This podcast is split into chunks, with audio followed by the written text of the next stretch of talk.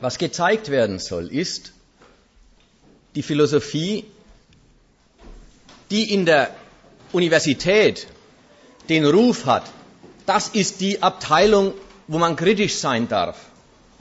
Da ist das kritische Denken zu Hause. Es ist überhaupt so, dass man Philosophie und kritisches Denken identifiziert inzwischen. Seit Kant übrigens. Kritik der reinen Vernunft, dass die Schriften selber alle Kritiken heißen. Das, das gehört zur Philosophie. Sie ist der Bereich, in dem sich die bürgerliche Universität, der Ort, an dem die bürgerliche Gesellschaft sich geistig über sich selber Rechenschaft ablegt. Worüber sie sich bespricht, sich fragt, ob es in Ordnung geht, was, was passiert. Dass die Philosophie im Rahmen der Universität als der Bereich gilt, wo man ohne, geradezu ohne Rücksichten auf den Nutzen kritisch ist. Und da möchte ich sagen, oder da möchte ich jetzt zeigen, dass das, wie man an der, Uni, äh, wie man an der Universität, also in der Philosophie, kritisch ist, eine ziemlich verkehrte Art ist, kritisch zu sein. Eine Art, die konsequente Kritik, die dann den Übergang in die Praxis der Kritik eigentlich ausschließt. Also auch das noch zum Voraus, vorausgeschickt das soll gezeigt werden. Und wenn, wenn ich mich verliere im Lauf der, äh, des Vortrags in Kleinigkeiten, wie ob man Theorien an Fakten beweisen kann und so.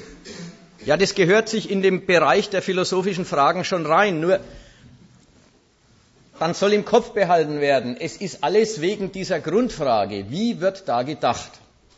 Also ein zweite, zweites Vorwort. Es ist jetzt der Versuch, über Philosophie mal von oben herunter zu sprechen. Von oben herunter meine ich nicht, wir nehmen uns Nietzsche vor, lesen Nietzsche und sagen dann, was hat er gesagt, was ist davon zu halten. Wir nehmen Kant, Hegel etc. Sondern ich will die Denkart, die auch an dem Fachbereich herrscht, erläutern. Und dann müsste es gelingen, die einzelnen Abteilungen des Fachs auch darunter zu subsumieren, auch wiederzuerkennen, ja, so geht es dort zu. Aber der Versuch ist, die Sache mal von oben runter zu machen. Denn wenn man es nicht von oben runter machen könnte, dann könnte man es auch nicht an einem Abend machen. Dann, äh, das, das, ist ja die ganze Breite des Fachs. Das sind ja äh, ganze äh, Bibliotheken voll philosophischer Schriften. Sie sollen alle erwischt sein. Und zugleich kann man auf diese Weise von keiner einzelnen wirklich die durchnehmen. Damit vergehe ich mich gegen das Erste, was eigentlich Philosophen über sich selber sagen. Die sagen, wie der Günter Patzig hier, berühmter Mann der 60er bis 80er Jahre oder vielleicht noch früher, 50er bis 80er. Der Günter Patzig, das Erste, was Philosophen über sich selber sagen, ist, Philosophie kann man nicht definieren. Naja, der Versuch wird jetzt schon gemacht, Philosophie zu definieren. Und auch Patzig, der anfängt, man kann sie nicht definieren, ist drei Zeilen weiter bei. Naja, eine Gebrauchsdefinition bringt er auch hin. Und dann sagt er was drüber. Und man darf sich ja auch nicht täuschen oder man muss sich an der Front nicht zu schwer machen. Philosophen sagen vielleicht, man könne Philosophie nicht definieren. Tatsächlich erkennen Philosophen sich und ihresgleichen schon auch vom Rest der Welt raus. Die, können den, die merken den Unterschied schon. Ob sie in einer Veranstaltung der Kunst sind oder in einer Veranstaltung der Wissenschaft oder in einer Veranstaltung der Politik oder bei einem Philosophen, das merken die schon. Also irgendeine Gemeinsamkeit, irgendwas Identisches muss schon vorhanden sein. Wenn Sie den Unterschied dann doch merken, auch wenn Sie dementieren, dass man ihn sauber sagen könnte. Nähern wir uns dem Ding mal ganz vorsichtig, dann könnte man sagen, wer an die Universität zum Philosophiestudieren geht, der hat sich sehr selbstbewusst dafür entschieden, nichts Nützliches zu studieren. Ja, das ist äh, äh, kein Brotberuf, ist das Ziel. Nicht wie Jura oder BWL, damit man dann einen Job kriegt, sondern wer Philosophie studiert, der hat sich was rausgenommen. Ja, wie sagen Sie selber, radikales Fragen oder sowas.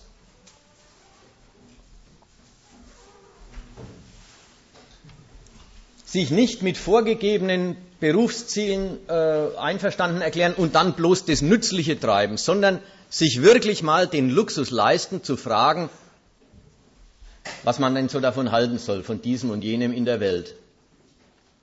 Sie ist bis heute der Hort, wo die Leute hingehen, die nicht gleich sagen, ihnen ist schon eh alles klar. Es geht darum, wie gehen Sie denn dann mit Ihrer Freiheit, mit dem Luxus, den Sie sich leisten, wie gehen Sie denn dann damit um? Jetzt schauen wir mal ein bisschen auf die Zitate, und zwar möchte ich jetzt erstmal das zweite nehmen. Vom Günter Patzig habe ich ja den ersten Satz schon verbraucht. Und außer dem letzten brauche ich auch nichts mehr von ihm. Gibt es die Zitatezettel noch?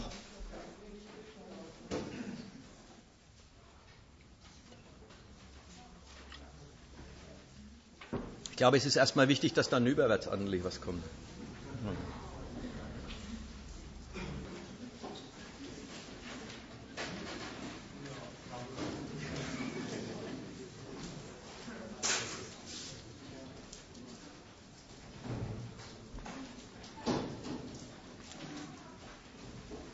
Ja, bitte. Zu meiner Person, ja. Ich, äh, ich heiße Decker. Ich äh, arbeite für die Zeitschrift Gegenstandpunkt. Ich schreibe da. Und äh, soll ich sagen, ich habe Philosophie studiert? Ich habe promoviert über Adorno. Aber soll, noch was? Nee, ist okay, so etwa, ja? Also gut. Das ist so.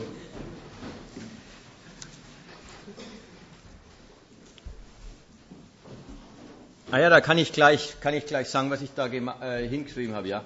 Wir haben, äh, wir haben, also wer, wer das, was ich jetzt heute erzähle, und das ist natürlich irgendwie abgekürzt, wer davon mehr prüfend lesen will, wer sich da einarbeiten möchte in die Art der Kritik des philosophischen Denkens, für den gibt es ein Buchangebot. Wir haben das ins Internet gestellt, weil wir zum, ach, wir haben es vor ungefähr zehn Jahren geschrieben oder vor 15 und dann ist es aus irgendwelchen Gründen nicht mehr wichtig oder nicht wichtig genug gewesen, dass man eine Endredaktion macht.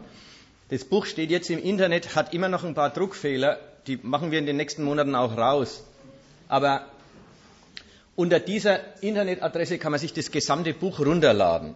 Und da ist über die Abteilungen von Kants Philosophie und seine Grundgedanken ist da ernst und zugleich polemisch äh, hergezogen.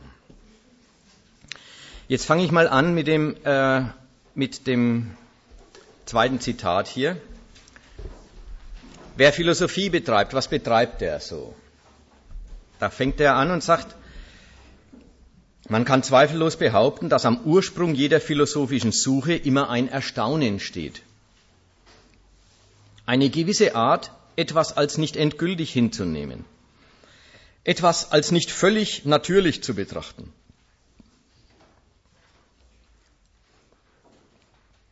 Nehmen wir diese Formulierungen, dann haben wir genau dasselbe wieder oben bei dem Günter Patzig. Philosophie ist die Reflexion auf die Bedingungen der Möglichkeit genau dessen, was in jeder anderen als der philosophischen Einstellung für selbstverständlich genommen werden muss. Gehen wir noch weiter herunter, nehmen wir den Max Horkheimer an der Stelle noch dazu, dann haben wir, die wahre gesellschaftliche Funktion der Philosophie liegt in der Kritik des Bestehenden.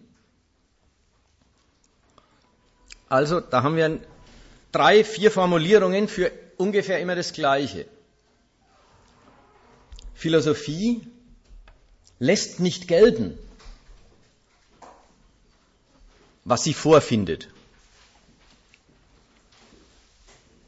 Jetzt könnte man doch sagen, ist denn das überhaupt ein Unterschied zwischen der Philosophie und der sonstigen Wissenschaft?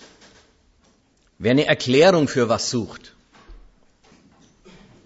wer das Gesetz einer Erscheinung herausfinden will, der gibt sich ja auch nicht damit zufrieden, dass das nun mal gibt und nun mal so ist, wie es ist.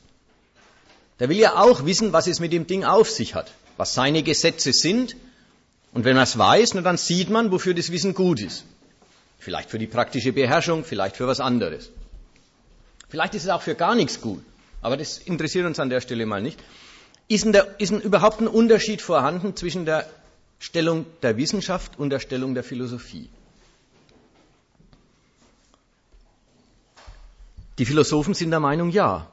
Was in jeder anderen als der philosophischen Einstellung für selbstverständlich genommen werden muss. Da sagt der Patzig, andere, die nehmen die Gegenstände einfach wie sie sind und erforschen sie. Philosophen nehmen sie als nicht selbstverständlich. Das habe ich schon gesagt, das ist leicht changierend. Man könnte ja sagen, nicht selbstverständlich, das meint es, wenn man sagt, man will die Erklärung wissen. Man will es vermittelt durch den Verstand kapieren, könnte man sagen. Aber die legen einen großen Wert drauf. Noch ein Augenblick, kein zu schneller Schluss. Man könnte ja sagen, Philosophen sind einfach die Typen, die das Erkennen mit einem gewissen Pathos betreiben. Andere machen es einfach und die machen ein bisschen Wind drum. Der Anfang ist ein Erstaunen. Ja, und dann befriedigt man das Erstaunen und hinterher, ich weiß nicht was, kommt ja dann was alles dann, wozu die Leistung sein soll. Man könnte sagen, es ist einfach ein bisschen übertrieben. Aber jetzt sage ich mal ein Gehalt von der Übertreibung. Die Philosophen, die so reden, und da ist uns jetzt der Horkheimer noch die radikalste Formulierung. Der Zweck der Philosophie ist die Kritik des Bestehenden. Der transponiert die theoretische Stellung im Sinn von, wer was erklärt, lässt nicht einfach gelten, lässt nicht stehen, sondern will wissen, warum. Das transponieren sie in eine praktische Stellung. Nicht anerkennen als selbstverständlich. Und an der Stelle muss man jetzt mal sagen, ja, praktisch gesehen ist das gar keine so eine überaus vernünftige Haltung. Soll man das Selbstverständliche nicht als selbstverständlich nehmen? Es ist doch mehr die Frage, ist es selbstverständlich? Also meinetwegen, dass der Boden unter den Füßen ist. Soll man das auch kritisieren? Oder Zweifel anmelden oder was? Es ist doch sehr, das hängt am Inhalt. Genau dasselbe gilt für den Horkheimer Satz und das ist sehr wichtig. Wer Horkheimer kennt, ja, manche versinken im Schlamm, die haben dann Grund, sich zu fragen, was mit dem Untergrund los ist. Aber andere haben, die, haben die, das Problem nicht, sollen sie da zweiflerisch und problematisch werden. Bei Horkheimer haben wir das ganz Ähnliche und sehr auffällig. Horkheimer ist doch ein Linker. Horkheimer war ein Kritiker des Kapitalismus. Jetzt könnte man sagen, der meint mit dem Bestehenden das Schlechte. Bestehende. Er meint bei Bestehend den Kapitalismus, den er nicht leiden kann. Aber dann hätte er halt lieber Kapitalismus geschrieben als das Bestehende. Sagt er aber, er die Aufgabe der Philosophen ist die Kritik des Bestehenden. Das muss man richtig sagen, wie, wie, der, äh, wie, der, wie der Heidegger redet. Des Bestehenden als Bestehenden. Also des Bestehenden deswegen, weil es es gibt. Da muss man sagen, ja, dann ist es wirklich Blödsinn, das zu kritisieren. Es hängt doch sehr davon ab, was kritikwürdig ist. Ja, Schlechtes muss man kritisieren. Aber was keine Kritik verdient, soll man auch nicht kritisieren. Die schönen Dinge des Lebens, ein gutes Bier, ja, was soll man da kritisieren? Ist auch ein bestehendes. Also, da, da, da merkt man, man könnte ja sagen, es ist eine Übertreibung ins Radikale. Aber dann drehen wir es andersrum. Es ist eine Stellung. Die Stellung heißt, der Philosoph lässt nichts gelten. Er bescheidet sich in dem Bestehenden nicht, sondern, jetzt kommt das Wort, das Wort, das zum Sprachdenkmal fürs Philosophieren geworden ist, das jeder kennt, das in Talkshows eingewandert ist. Der Philosoph hinterfragt. Und das ist schon eine ganz bestimmte Stellung des Geistes zum Objekt. Die Dinge zu hinterfragen, ist was ganz anderes, ob ich sage, ich meinetwegen befrage ein Argument, befragen. Dinge befragen kann man nicht gut, aber ich will über Dinge wissen, was ihre Gesetze sind, was es mit ihnen auf sich hat. Ist was ganz anderes, als ich hinterfrage die Dinge. Letzteres ist die Spezialität des philosophischen Argumentierens. Hinterfragen. Was heißt das jetzt eigentlich, das Hinterfragen?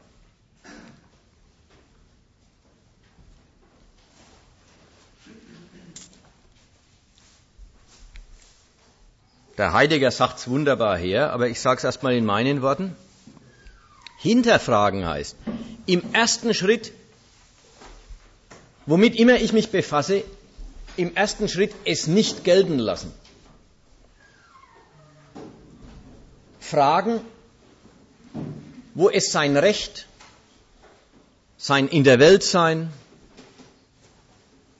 her hat. Wer was nicht gelten lässt und die Dinge hinterfragt, hat ein Streben. Er sucht nach, er verlangt, eine Notwendigkeit genannt zu kriegen. Ein Warum.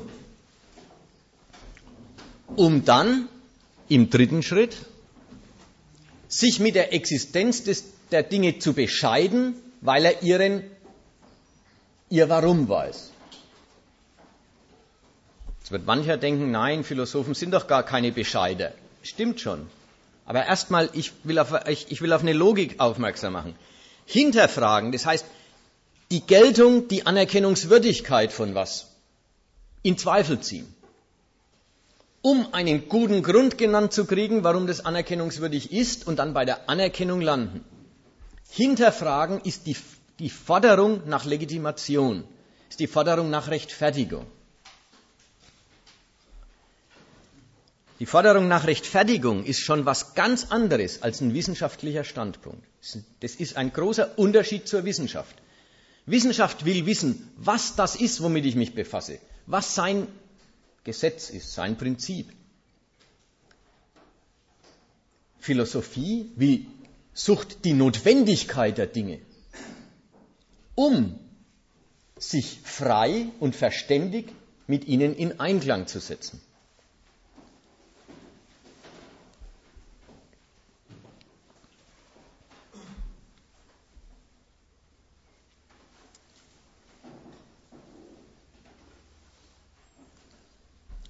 Muss es vielleicht erläutern. Das ist der, der, Springpunkt all der ganzen Überlegungen, das ist der Kern und deswegen ich mache nochmal eine Erläuterung. Es gibt in der Philosophie, es gibt auch unter Philosophen welche, der Sartre hat es öfter mal gemacht, der hat wenigstens die Frage richtig formuliert, wurscht, was er dann hinterher geschrieben hat. Die Frage bei ihm heißt öfters, Bücher werden bei ihm unterschrieben, qu'est-ce que c'est le? Qu'est-ce que c'est le Literatur, qu'est-ce que c'est le Marxisme und so weiter. Der sagt, was ist das? Die Literatur. Was ist das, der Katholizismus? Was ist das Terror? Und die Antwort wäre, erläutern, was das ist.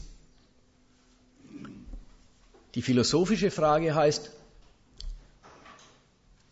warum gibt's das? Und bei dem Warum, da merkt man ganz schnell, da kommt man ganz woanders hin. Ich kann fragen, was ist das, der Kapitalismus? Mal erläutere ich die Prinzipien, die Wirkungsweise und die Resultate einer Produktionsweise. Wenn ich frage, warum gibt es Kapitalismus, frage ich erstmal ganz logisch gesehen aus der Sache hinaus. Ich frage nach was anderem, einem Existenzgrund dieser Sache außerhalb von ihr. Ist gar nicht zu vermeiden, wenn ich warum frage, dann, dann strebe ich weg von dem Objekt, das ich im auch habe, will dessen Notwendigkeit wissen im Lichte von was anderem, was es notwendig macht. Also jetzt gibt es mehrere Möglichkeiten. Entweder ich sage, warum gibt es Kapitalismus? Da kann ich historisch werden und sagen, weil es vorher was anderes gegeben hat. Und das, die Auflösung des vorherigen anderen hat zu dem geführt. Ich kann aber auch sagen, weil der Mensch so ist, dann bin ich beim Menschen und seiner Natur.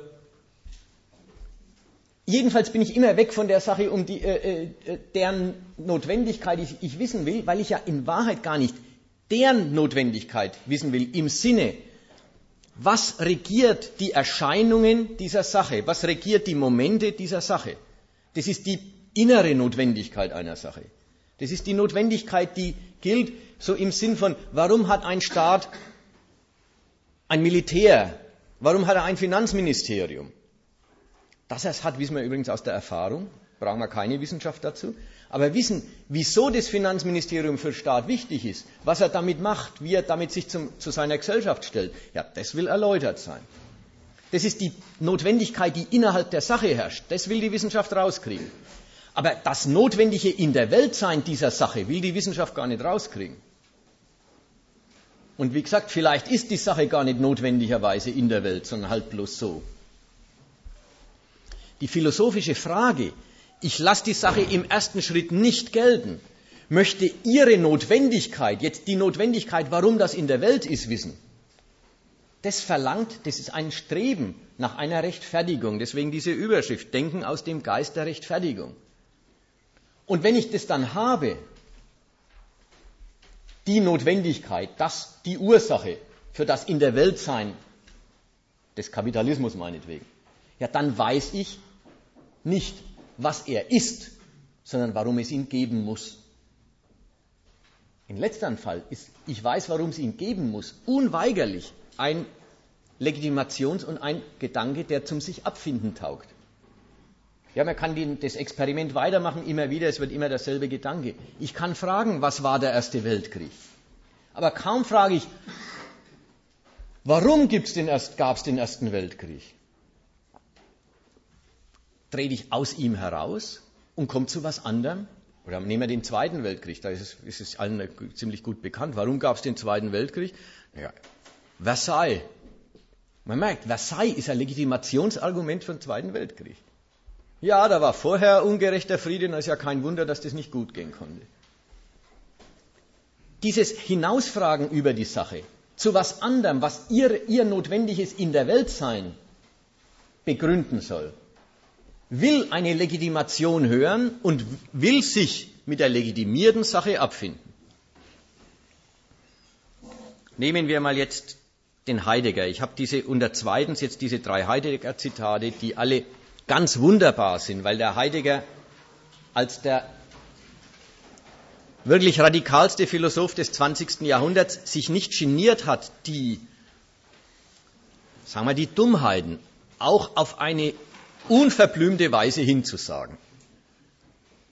Der hat, da hat er gerade die Tiefe drin gesehen, deswegen hat er die methodischen Vorsichten, die andere hatten, die hat er nie walten lassen. Also er sagt genau den, den, den, den Schritt her oder die, die Schrittfolge her, die ich jetzt gerade erläutert habe in dem ersten Zitat. Metaphysik, sagt er, ist das Hinausfragen über das Seiende, um es als ein solches und im Ganzen für das Begreifen zurückzuerhalten. Ja, man, der sagt auch gleich, dass das Hinausfragen nicht zum Verwerfen gedacht ist, sondern um es als Begriffenes zurückzukriegen in seiner Notwendigkeit gewusst, dann ist die Sache okay. Jetzt nehmen wir die Beispiele, wie er hinausfragt. Das ist das nächste Zitat. Da sagt er, das Philosophie auf das Universale der Welt und das Letzte des Daseins, das Woher, das Wohin und das Wozu von Welt und Leben abzielt in der Weise der theoretischen Welterkenntnis, unterscheidet sie von den Einzelwissenschaften, die immer nur einen bestimmten Bezirk der Welt und des Daseins betrachten.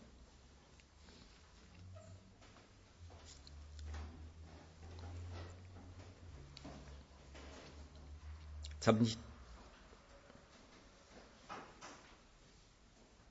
ja, jetzt stößt man auf was Neues. Das bringt uns ein bisschen ab von der Überlegung mit dem Hinausfragen über das Seiende, um es zurückzuerhalten. Jetzt halte ich mich einmal an die, an die Stichworte, das Universale. Was dann unten eine Abgrenzung gegen die Einzelwissenschaften heißt, die haben immer nur einen bestimmten Bezirk zum Erforschen. Das deckt sich sehr mit äh, dem Zitat da oben von dem Marcel. Da liest man, Fragmentarische Wahrheiten, die voneinander isoliert werden, gehören in den Bereich der Wissenschaft, nicht in den Bereich der Philosophie. Die Philosophie strebt vielmehr nach der Wahrheit. Nicht irgendeiner, nicht einer bestimmten, sondern nach der Wahrheit, also der großgeschrieben oder dick unterstrichen. Was meinen die eigentlich mit solchen Gedanken? Und sind die überhaupt berechtigt, solche Forderungen? Wissenschaft befasst sich immer mit irgendeinem Bezirk des Daseins, produziert fragmentarische Wahrheiten. Also irgendeiner erforscht die Elektrizität. Und dann kommt raus, wie der elektrische Strom fließt und was da für Messgrößen gibt und was da für Kräfte wirken. Und dann weiß man das. Und jetzt sagt so ein Philosoph, na, das ist fragmentarisch. Ein Fragment, bloß ein Teilstück bloß ein Teilstück der Wahrheit. Erstmal sagen, ein Teilstück der Wahrheit über die Elektrizität ist es überhaupt nicht. Über die Elektrizität gibt es nichts anderes zu sagen als das. diesem Wissen den Vorwurf zu machen, na, bloß ein Fragment, anstatt alles, ist ein unberechtigter Vorwurf. Man muss den Spieß direkt umdrehen. Was soll man denn Rationales über alles sagen? Alles schließt ja von sich aus schon jede Bestimmung aus, weil ja eine Abgrenzung wäre und also nicht mehr alles. Sage ich, wie die Vorsokratiker, die haben sich ja da bemüht, diese alten Burschen, das ist jetzt zweieinhalbtausend Jahre her, da haben sie gesagt, woraus besteht alles? Sagt der eine Wasser, dann schreit natürlich der andere Feuer. Ja klar, kaum ist was Bestimmtes da, sagt der andere, nee, ich kenne noch was. Über alles kann man halt schlechterdings nichts sagen, weil alles alles ist und jede Bestimmtheit wäre eine Einschränkung des, der, der Idee des Universellen. Also ist alles und nichts so ziemlich dasselbe, nämlich nichts Bestimmbares. Also ist alles auch endgültig der Gegenstand, über den sich nichts mehr zu sagen lohnt, dem man sein Interesse nicht zuwenden sollte. Hier ist Gegenteil.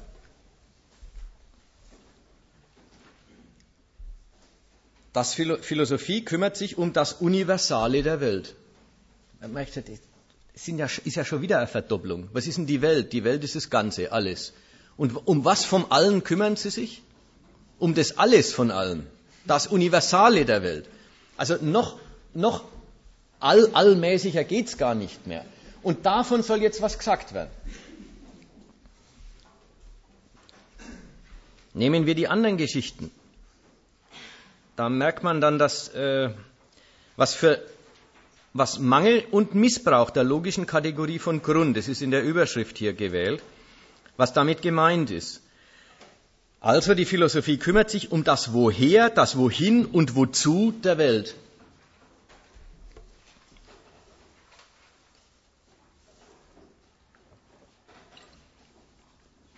Es sollte schon klar geworden sein, das ist eine notwendig irrationale Frage die, muss, die ist voll verkehrt, sich ums Woher der Welt zu kümmern. Da hat er Immanuel Kant eigentlich in seinen Antinomien äh, der reinen Vernunft, übrigens um zu zeigen, dass die Vernunft diesen wunderbaren Gegenstand letztlich nicht erfassen kann. Also nicht um zu sagen, scheiß Quatsch, Gegenstand, den gibt's ja überhaupt nicht, sondern um zu sagen, der, der ist uns zu hoch. Aber jedenfalls an diesem Gegenstand hat er Kant schon das Richtige gezeigt nämlich alle rationelle Antwort befriedigt nicht. Und die Antwort, die befriedigt, ist definitiv keine rationelle mehr. Ich kann also fragen, wo kommt der jetzige Weltzustand her? Ja, das kann ich, meine ich, meine ich gesellschaftswissenschaftlich betreiben, dann kann man geschichtliche Vorstufen benennen. Das kann ich erdgeschichtlich machen dann kann ich Vorstufen der Erdgeschichte sagen, ja, unsere Welt kommt aus dem Tertiär und das Tertiär kommt von dem, irgendwie heißen die Dinger alle, äh, Paläozon oder irgend sowas. Äh, frühere Stadien der Weltgeschichte. Aber da komme ich ja immer nur von einem Stadium der Erdgeschichte zu einem anderen. Zum Anfang komme ich nicht. Ich kann auch noch, das sind dann die die, die quasi die Geschichte des Kosmos behandeln. Die können auch sagen, na gut, die Erde gibt es auch nicht schon immer. Es gibt eine kosmologische Geschichte. Ein früherer Zustand des Weltalls hat sich in einen späteren entwickelt. Von unserem Zustand kann man rückwärts schließen und dann kommt man zum Urknall. Auch das geht. Aber da ist ja jede Antwort, ist wieder ein Zustand. Und relativ zu der geforderten Notwendigkeit, die die Philosophie sucht, Warum ist das jetzt total notwendig, womit ich konfrontiert bin? Relativ dazu ist die Rückführung eines Zustands in einen vorhergehenden, der dann wieder gerade so zufällig ist, wie der aus ihm hervorgegangene. Immer unbefriedigend. Jeder, der einen wirklichen Grund wissen will, ist mit dem Grund auch zufrieden, wenn er ihn genannt kriegt, und zwar mit dem ersten. Also wer sagt, warum ist, das, äh, äh, warum ist der ICE entgleist? Ja, und man kann dem sagen, ja, da war eine kaputte Weiche. Der ist fertig. Philosophen sagen, ja, und warum war die Weiche kaputt? Und dann kommt irgendwas Neues. Das hat, das hat Momente dessen, wie Kinder argumentieren. Kinder, wenn sie mal die, die, die Sprachmacht des Wortes Warum entdeckt haben. Äh, nämlich damit kann man Begründungen erzwingen. Die sagen einfach immer Warum. Gibt, fragen Sie die Mutter oder die Eltern irgendwas, dann gibt es eine Antwort, und dann sagt das Kind nicht Aha, sondern dann sagt das Kind Warum. Also bloß der Anlass, um dahinter zurückzufragen. Nochmal eine Warum. Und die zweite und die dritte und die fünfte, das geht ganz schnell, da ist man immer beim Weltall. Ist auch gar keine Schwierigkeit. Muss, muss man bloß mal ausprobieren. Warum regnet es heute? Na, fünf Schritte und du bist beim Weltall oder zehn.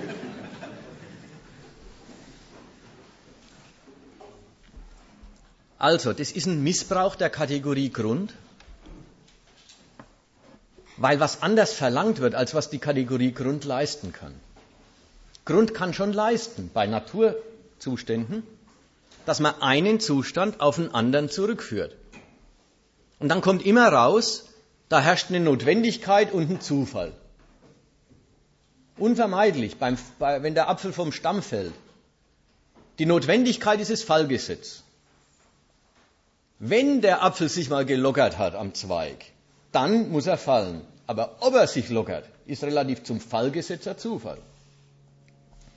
Jeder Naturzustand ist eine Mischung aus Notwendigkeit und Zufall. Ja bitte, wenn man das wissen will, muss man sich auch damit zufrieden geben mit der Erklärung. Wer jetzt aber philosophisch fragt, der stört sich dran, dass die Notwendigkeit, die er genannt gekriegt hat, mit einem Zufall vermischt ist. Und er fragt an der Seite des genannten Zufalls nach dessen Notwendigkeit. Und da merkt man was. Im Grunde strebt diese Frage nach dem Verstehen des gegenwärtigen Zustands als einem notwendigen Zeitpunkt im Ablauf einer Weltuhr.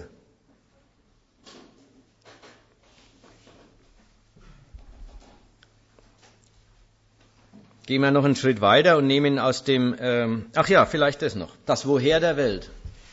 Solange ich, solange ich wirkliche Antworten auf wirkliche Fragen gebe, komme ich nie zu einem Woher der Welt, sondern immer zu einem Woher eines bestimmten Zustands und zu einem anderen, der davor war.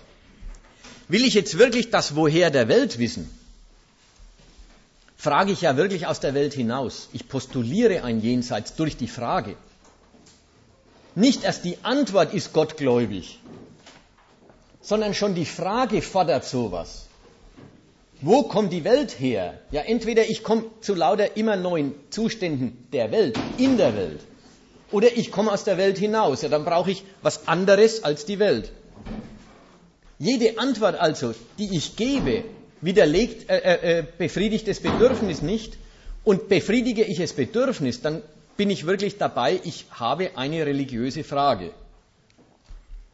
Das Ganze merkt man dann noch viel mehr, wenn einer, wie der Heidegger, auch noch das Wozu der Welt und des Lebens erfragen will. Das Wozu. Wozu gibt es die Welt? Ja, das sind Fragen. Da ist völlig klar, ich postuliere in der Frage eine, ein, ein sinngebendes, zwecksetzendes Subjekt außerhalb der Welt, für das die Welt ein Mittel ist. Sonst, kann die Frage ja, sonst hat die Frage keinen Sinn.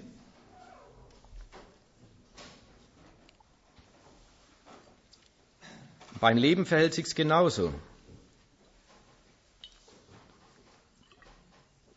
Wozu lebe ich? Ja. Die Frage verlangt einen höheren Auftrag, den mir irgendwer erteilt hat, unter den sich mein ganzes Leben gestellt sieht. Und den möchte ich gern haben und wenn ich den hätte, dann wäre ich glücklich. Philosophisch gesehen dann hätte ich ein transzendentales Obdach, dann hätte ich einen Sinn, dann hätte ich das, was meinem Treiben hier einen höheren Wert beimisst als alles, was ich ihm als Wert ablauschen kann. Gut. Jetzt nehme ich das nächste Zitat noch, weil es so schön ist und weil der Heidegger an der Stelle sozusagen die die Irrationalität der Frage selber auf sie selber zu sprechen kommt. Aber nicht im Sinn von, jetzt ist sie widerlegt, jetzt lasse ich sie fallen, sondern jetzt bekenne ich mich zur Irrationalität ausdrücklich. Da redet er über den Thales. Der alte Thales, wir hatten ihn vorhin schon, hat außer seinem berühmten Kreis eben auch so ein paar kosmologische Fragen erfunden.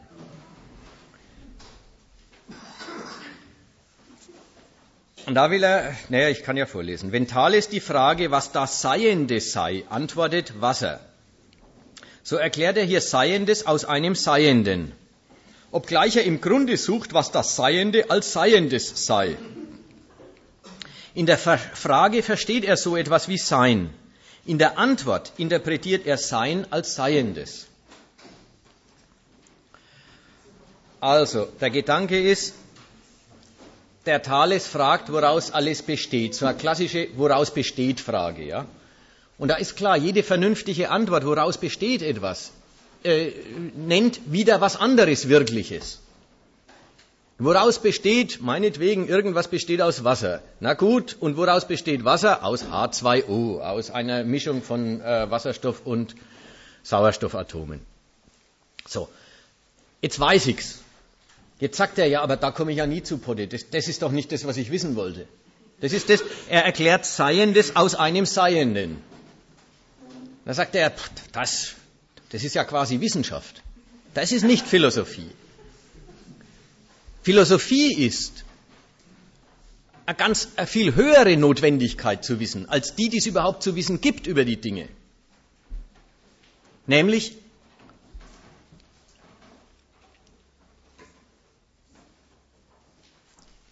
im Grunde dieses, was ist es, was mir gegenübersteht, im letzten?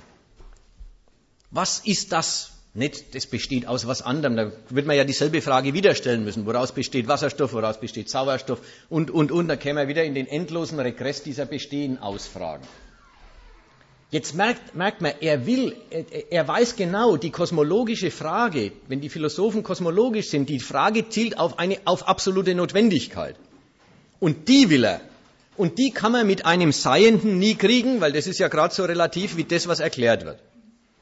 Und dazu kommt dann die Auskunft, das ist eigentlich Sein. Und wenn man jetzt sich an der Stelle mal fragt, was ist denn mit Sein gemeint? Da muss man sagen, damit ist auch nichts anderes gemeint als diese harte Realität, die mir gegenübersteht und die man nun mal anerkennen muss. Er fragt, der, der, der fragt, woraus bestehen die Dinge, der will eigentlich mit seinem schwachen Verstand kapieren, was ihm gegenübersteht. Und das sagt der Heiliger, und wenn er das will, wenn er die Notwendigkeit dessen, womit er konfrontiert ist, wenn er die will, soll er gleich zugeben, dass die Realität was viel höher ist, ist als sein Verstand. Es geht doch um die geistige Haltung an der Stelle. Dann sagt er, das soll man es gleich zugeben. Und das ist eigentlich der Gedanke des Seins. Gedanke des Seins ist, das ist die Objektivität, wo unser schwacher Verstand nie hinreicht, immerhin strebt und nie hinreicht. Es kommt auf eine Haltung gegenüber der Objektivität an. Die harte Realität, die soll man den Hut davor ziehen. Das ist die Antwort auf die äh, äh, kosmologischen Fragen oder auf die Rechtfertigungsfragen der Philosophen. Das ist ein sehr lustiger Gedanke, weil er eigentlich den Rechtfertigungsdrang zurückweist und ihn beantwortet mit dem Bedürfnis, weswegen die Rechtfertigung verlangt wird. So nach dem Muster. Hört auf, immer zu Gründe und Zwischenschritte erfahren zu wollen für die Notwendigkeit. Wenn es euch doch bloß darum geht, das Notwendige als notwendig einzusehen, damit ihr euch vor ihm beugen könnt. Dann sagt er, dann macht's doch gleich ohne Zwischenschritt dann gebt doch gleich zu, dass es um die Verehrungswürdigkeit der Realität geht.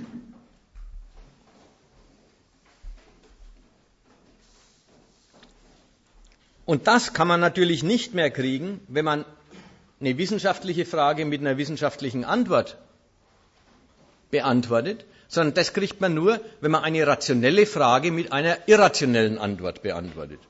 Also woraus besteht es Woraus besteht das Seiende? Antwort aus Sein. Ja, jetzt endgültig die Abstraktion Realität ist jetzt die Antwort auf die Frage, woraus besteht.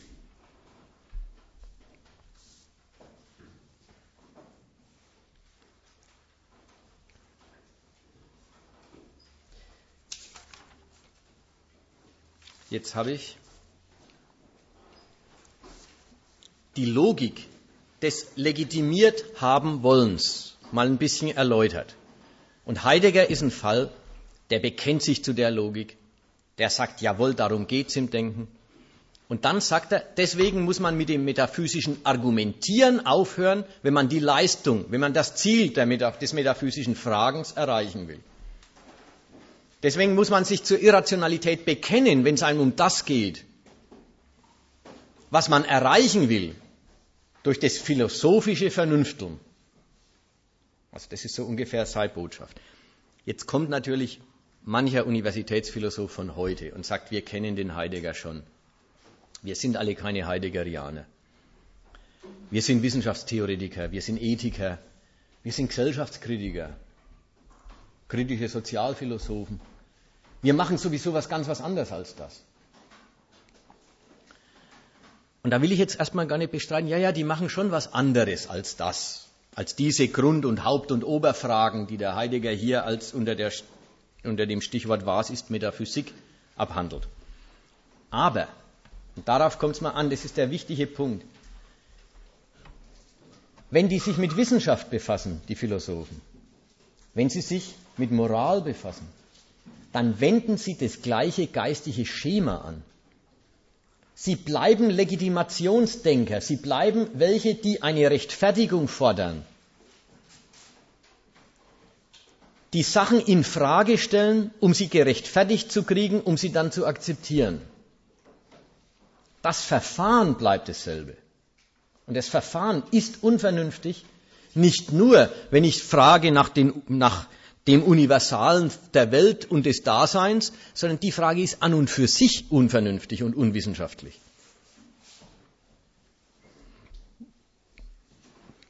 Nehmen wir, gehen wir über zu dem zweiten Teil dieses Themas, den Unterabteilungen, und da hauptsächlich Erkenntnistheorie und Ethik will ich da abhandeln. Erkenntnistheorie. Wir haben die, das wunderbare Zitat von dem Immanuel Kant, der sagt es auch richtig. Alles Interesse meiner Vernunft vereinigt sich in den folgenden drei Fragen. Was kann ich wissen? Was soll ich tun? Was darf ich hoffen? Und eigentlich muss man sagen, der Kant bereitet den ganzen Fehler der Erkenntnistheorie, der das 20. Jahrhundert so sehr beherrscht hat, dass sie am Schluss sagen, sie vertrauen aufs Denken nicht mehr, sie vertrauen aufs Sprechen nicht mehr, sie vertrauen auf die Wahrnehmung nicht mehr. Am Schluss stehen die Erkenntnistheoretiker äh, in der Welt und sagen, alles ist unzuverlässig. Nicht jeder von ihnen geht den ganzen Weg, aber manche tun es bis halt zu, wie heißt der, Feuer, äh, Feierabend. Die letzte Einsicht der Erkenntnistheorie heißt Anything Goes. Das ist kein Witz, das ist ein Buch, Anything Goes, Paul Feierabend in den 80er Jahren oder in den 70er, 80er Jahren geschrieben. Die letzte Weisheit aus, die letzte Konsequenz aus dem Popperianertum. Also, muss nicht alles so sein, aber wenn einer anfängt, was anfängt, was kann ich wissen? In welchem Sinn? Moment, in welchem Sinn? Anything goes. Heißt es, es kann alles sein oder heißt es, es ist im Sinn des Panterei? Es ist nicht im Sinn des, äh, des, des griechische Pantarei. Das war auch so eine vorsokratige Einsicht. Alles fließt, nichts bleibt fest. Das ist nicht der Gedanke da. Der, der, äh, Paul Feierabend ist aber nur ganz kurz, weil es echt abführt. Paul Feierabend äh, ist, kommt aus der Schule der, wie heißen sie, kritischen Rationalisten und hat in dieser Schule gezeigt, mit seinen Argumenten, wurscht, ob die verkehrt sind oder nicht, er hat halt gemeint zu zeigen, dass die Überprüfungstechniken, die der Popper für die, äh, für, die, äh, für die, Hypothesen, zu denen er alle Wissenschaft erklärt, dass die nicht funktionieren. Und dann kommt er zu dem Schluss, wenn die aber nicht funktionieren, dann sind wissenschaftliche Einsichten auch nur Weisen, wie wir, so reden Sie doch dann, wie wir über das Chaos der Facts eine Struktur werfen. Oder wie wir, wie wir äh, äh, naja, wie wir Wege ins Labyrinth, wie wir Wege ins Labyrinth und ins Chaos der Realität schlagen, damit wir einen Wegweiser haben. Und dann sagt er, das ist aber dann, wenn es nicht mehr ist als das, dann ist es auch nicht mehr wert und kann nicht mehr Recht beanspruchen, als wenn die Schamanen, wo können die hin? Ich weiß nicht, wo sie hin können zu den Indianern oder zu irgendwelchen anderen Naturvölkern, mit ihrer Heilkunde und ihrer Weltweisheit ihren Schrott erzählen und wenn irgendein Künstler sich irgendeinen anderen Schrott ausdenkt. Er sagt einfach, alles ist das Gleiche im Punkto, was taugt, um uns die, um uns die Welt oder irgendeinen Teil davon zu erklären. Alles ist gleich gut und gleich schlecht. So nach dem Muster, wenn es uns schmeckt, ist doch in Ordnung. Und wenn den Schamanen ihr Weisheit geschmeckt hat, wer soll sie kritisieren? Es ist einfach, das ist das Abdanken, der, der Unterschied von Wissenschaft und Einbildung ist weg, der Unterschied von Wissenschaft und Erfahrung ist weg, alles ist weg. So, und das ist der letzte Schritt der Erkenntnistheorie selber. Habe ich jetzt ja bloß erwähnt, um, äh, um abzugrenzen, der Immanuel Kant hat ganz harmlos angefangen, aber der Fehler steckt in der Frage bei ihm schon voll drin. Er sagt, was kann ich wissen? Und wer so fragt, naja, man möchte sich mal wieder einen Augenblick lang naiv stellen. Es hat immer was Entlarvendes, aber ich weiß schon, Philosophen würden sagen, ich karikiere das ernste Genre mit billigen Mitteln. Aber ich möchte den Gedanken schon mal sagen, wenn einer fragt, was kannst du wissen, möchte ich am liebsten antworten, na alles, was du anständig studiert hast, kannst du wissen. Lernen muss man es schon vorher. Aber jeder weiß, Kant hat in Frage gleich ganz anders gemeint. Er fragt nach den Bedingungen der Möglichkeit und damit nach den Grenzen des Wissens. Er fragt, wodurch kann ich dem Wissen vertrauen und wo hört das Wissen auf, zuverlässig zu sein?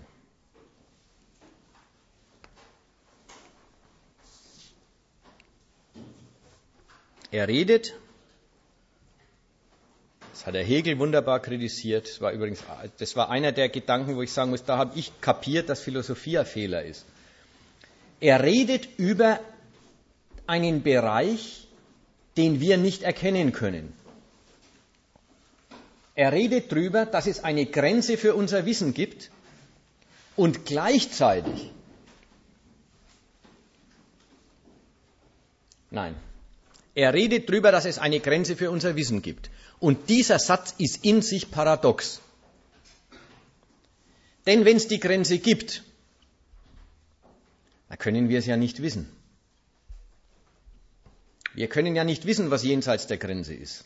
Dann können wir aber auch nicht wissen, dass wir an Grenzen stoßen. Wenn es die Grenzen aber nicht gibt, dann ist es an uns, in die Grenze zu behaupten.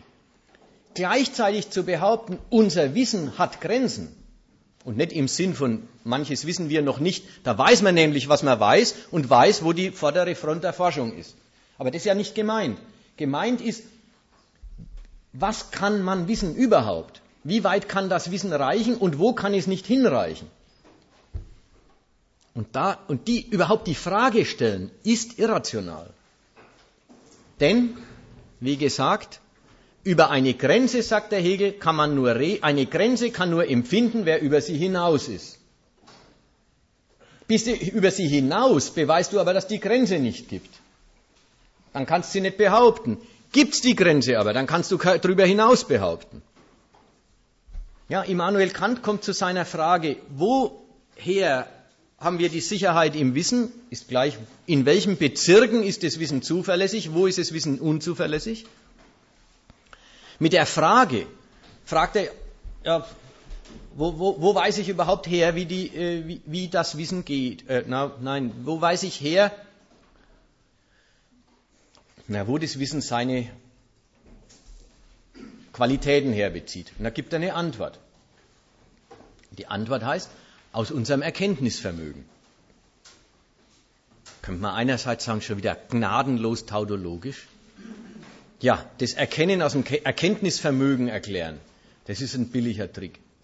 Das ist wie den Krieg aus dem Aggressionstrieb und äh, äh, die Liebe aus dem Liebestrieb und, und so weiter und so weiter. Dieselbe Sache, die ich erklären will, benutze ich als Erklärung, bloß in der Form, dass ich sie in das Innere des Individuums hineingespiegelt habe, um es dann im nächsten Schritt aus dem Individuum wieder als die Wirklichkeit herauszuziehen. Aber es leistet ja was. Kant sagt, also kennen wir die Welt auch nur durch unser Erkenntnisvermögen. Könnte man sagen, das ist ja praktisch bloß die Wiederholung des ersten Satzes. Aber kaum sagt er das, sagt er, also erfahren wir die Dinge nicht so, wie sie wirklich sind, sondern nur so, wie sie unser Erkenntnisvermögen uns zuspielt. Ja, das ist selber nochmal derselbe Fehler mit der Grenze. Das ist der Satz, wo sein Ding an sich herkommt. Da sagt er, ja, wir wissen ja gar nicht, wie die Dinge an sich sind, sondern wir wissen sie nur so, wie wir sie kennen. Was ist der Fehler dran? Der Fehler ist dran, dass er überhaupt eine Ansicht daneben behauptet. Hat er denn einen Grund zu vermuten, dass die Dinge anders sind, als er sie kennt? Denke ich, denke er praktisch drüber nach, muss ich sagen. Sobald ich einen Grund habe, dass die Dinge anders sind, als ich sie kenne, habe ich ja schon eine Kritik an meinem Wissen und schon wieder ein Schrittchen neuen Wissens.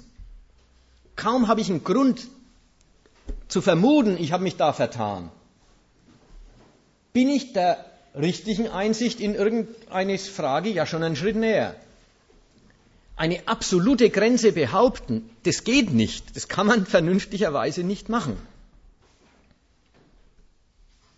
Kann den Spieß auch umdrehen und es mal andersrum sagen. Angenommen, die Dinge wären anders, als wir sie erfahren. Also wenn die Dinge anders sind, als wir sie erfahren und das Anderssein macht sich nie und nimmer bemerkbar, dann kann es uns auch gleichgültig sein. Um eine andere Welt als die, die ich kenne,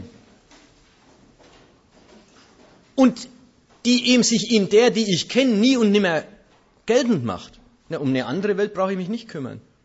Also eine andere Fassung von dem Jenseits.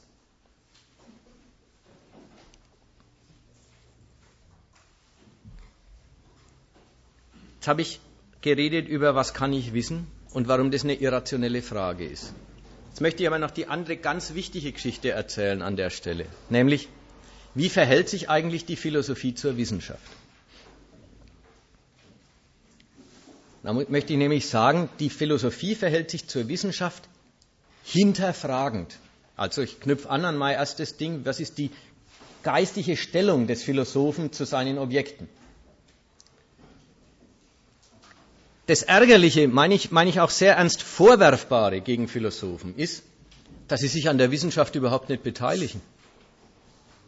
Da streiten sich andere über die Quarks und über sonst was. Wieder andere streiten sich über den Zins oder die Erklärung von Krisen.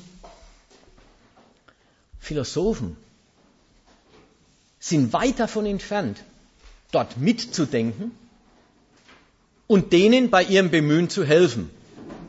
So im Sinn von, ja, da irrst du, ich sag dir was anderes. Andere, andere, andere Lösung für dein Problem. Die sind weit entfernt, sich überhaupt auf das einzulassen. Sie verhalten sich eigentlich schmarotzend dazu, sie sind jenseits. Die einen streiten sich um irgendwelche Einsichten, die ihnen wichtig sind. Und die Philosophen stellen sich daneben und fragen, geht es überhaupt? Was ist die Bedingung der Möglichkeit eures Treibens? Ja, das ist, was ich meine mit transzendentalem Hinterfragen. Was ist die Bedingung der Möglichkeit? Und das ist ignorant gegen die Wissenschaft und ihre Streits. Es kritisiert keine einzige Dummheit der Wissenschaft, obwohl es davon an unseren Unis genug gäbe.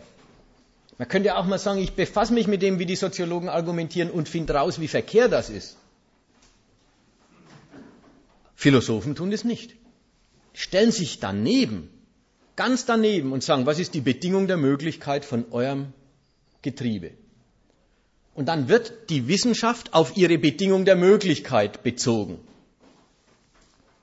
Wie geht es?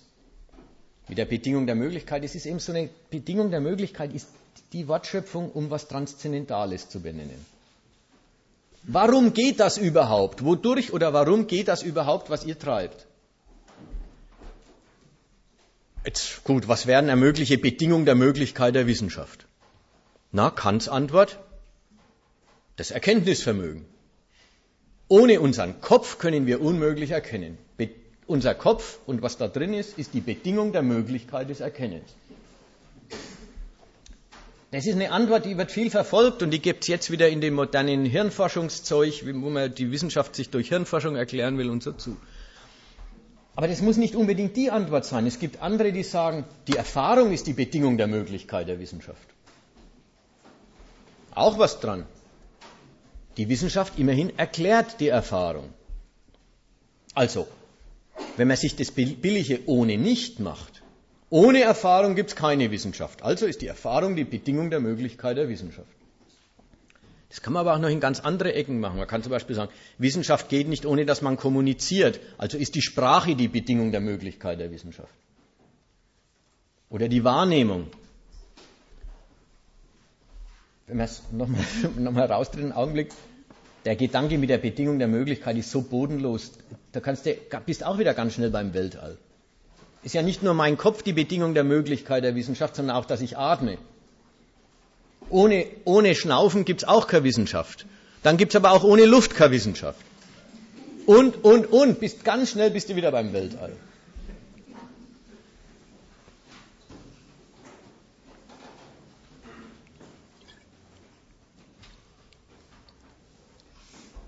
Was die Erkenntnistheorie, die Wissenschaftstheorie jetzt treibt, ist, sie führt die Wissenschaft auf, die Bedingung, auf eine Bedingung ihrer Möglichkeit zurück, identifiziert dann die Wissenschaft mit dieser Bedingung der Möglichkeit und leitet daraus Leistungsfähigkeit und Grenzen dieses Treibens ab. Wie schaut es aus? Beim Kant habe ich es gerade schon vorgeführt. Es ist ja gar nicht zu bestreiten, dass unser Hirn die Bedingung der Möglichkeit des Nachdenkens ist. Ist ja gar nicht zu bestreiten, bloß Folgt jetzt aus der Erforschung des Gehirns, wie es mit dem Nachdenken steht? Na, halt nicht. Es ist auch nicht zu bestreiten, dass die Erfahrung der Stoff der Erklärung ist. Also, das kann ja gar nicht bestritten werden. Bloß weiß ich, wenn ich die, mich auf die Erfahrung stürze, dann was Wissenschaft ist? Die Antwort genau nicht. Denn Wissenschaft ist ja das, was mit der Erfahrung was anstellt. Nämlich aus dem, was ich als Facts weiß, die Gründe und die Notwendigkeiten herausfinden. Wissenschaftstheorie macht es umgekehrt. Die sagt, also wenn die Erfahrung die Bedingung der Möglichkeit der Wissenschaft ist, dann ist die Erfahrung das sichere, die sichere Bank bei dem Zeug. Und dann ist alles drüber hinaus, das Erklären, die Theorie, das ist dann die subjektive Zutat zu dem objektiven Stoff. Dann müssen wir also gegen die subjektive Zutat misstrauisch sein und den objektiven Stoff für das halten, was eigentlich das einzige Festhaltbare an dem Zeug ist. Das ist jetzt das, was ihr sicher an Erkenntnistheorie kennt. Theorien sind Spekulation, Theorien sind eine Vergewaltigung des Stoffs, das einzig Objektive an der Wissenschaft ist ihr Stoff. Ja, das, da haben wir dann Zitate wie das nächste, da, wo der sagt, äh, Wiener Kreis. Die Auffassung, wir hätten im Denken ein Mittel zur Hand, mehr über die Welt zu wissen, als beobachtet wurde. Etwas zu wissen, was immer und überall in der Welt unbedingte Gültigkeit haben muss, Geltung haben muss. Ein Mittel, allgemeine Gesetze des Seins zu erfassen, scheint uns durchaus mysteriös. Wie sollte es zugehen? Dass wir, es muss wir heißen, dass wir von irgendeiner Beobachtung im Vorhinein sagen können, wie sie ausfallen muss, bevor wir sie noch angestellt haben. Woher sollte unser Denken die Exekutivgewalt nehmen, durch die es eine Beobachtung zwänge, so und nicht anders auszugehen? Ja. Also, da sagt er richtig, das Denken kann doch mehr, als was wir an Facts wissen, nicht behaupten. Also ist es unberechtigt, überhaupt Gesetze, Allgemeinheit, Notwendigkeit zu behaupten. Also alles, was Wissenschaft ist, ist eigentlich Verfälschung des Objekts. Ja, er denkt sich das hier auch so. Dass er sagt, die, das, Denken, das Denken macht unberechtigte Prognosen. Das muss man erstmal festhalten. Wer sich was erklärt, macht überhaupt keine Prognosen, weder berechtigte noch unberechtigte. Erklären und prognostizieren ist nicht dasselbe. Manches Wissen eignet sich für Prognosen. Manches. Wer zum Beispiel den Kapitalismus erklärt und weiß, was der Preis einer Ware ist, der kann den Preis deswegen nicht vorhersagen. Wer weiß, was eine kapitalistische Krise ist, kann nicht sagen, wann sie eintritt. Wenn man das übrigens könnte, das wäre eine tolle Sache an der Börse. Das sind zwei Paar Stiefel, eine Sache erkennen und Prognosen machen. Das ist nicht dasselbe. Bei Naturprozessen ist es vielleicht dasselbe, wenn man alle Randbedingungen im Griff hat.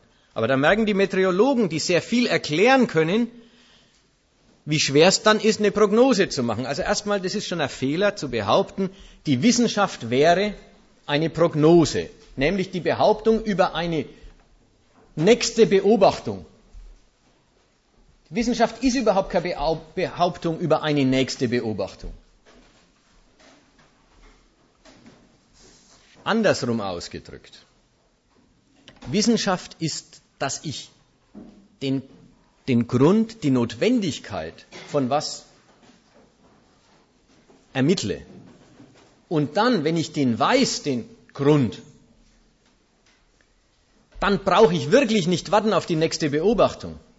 Und das tut auch niemand.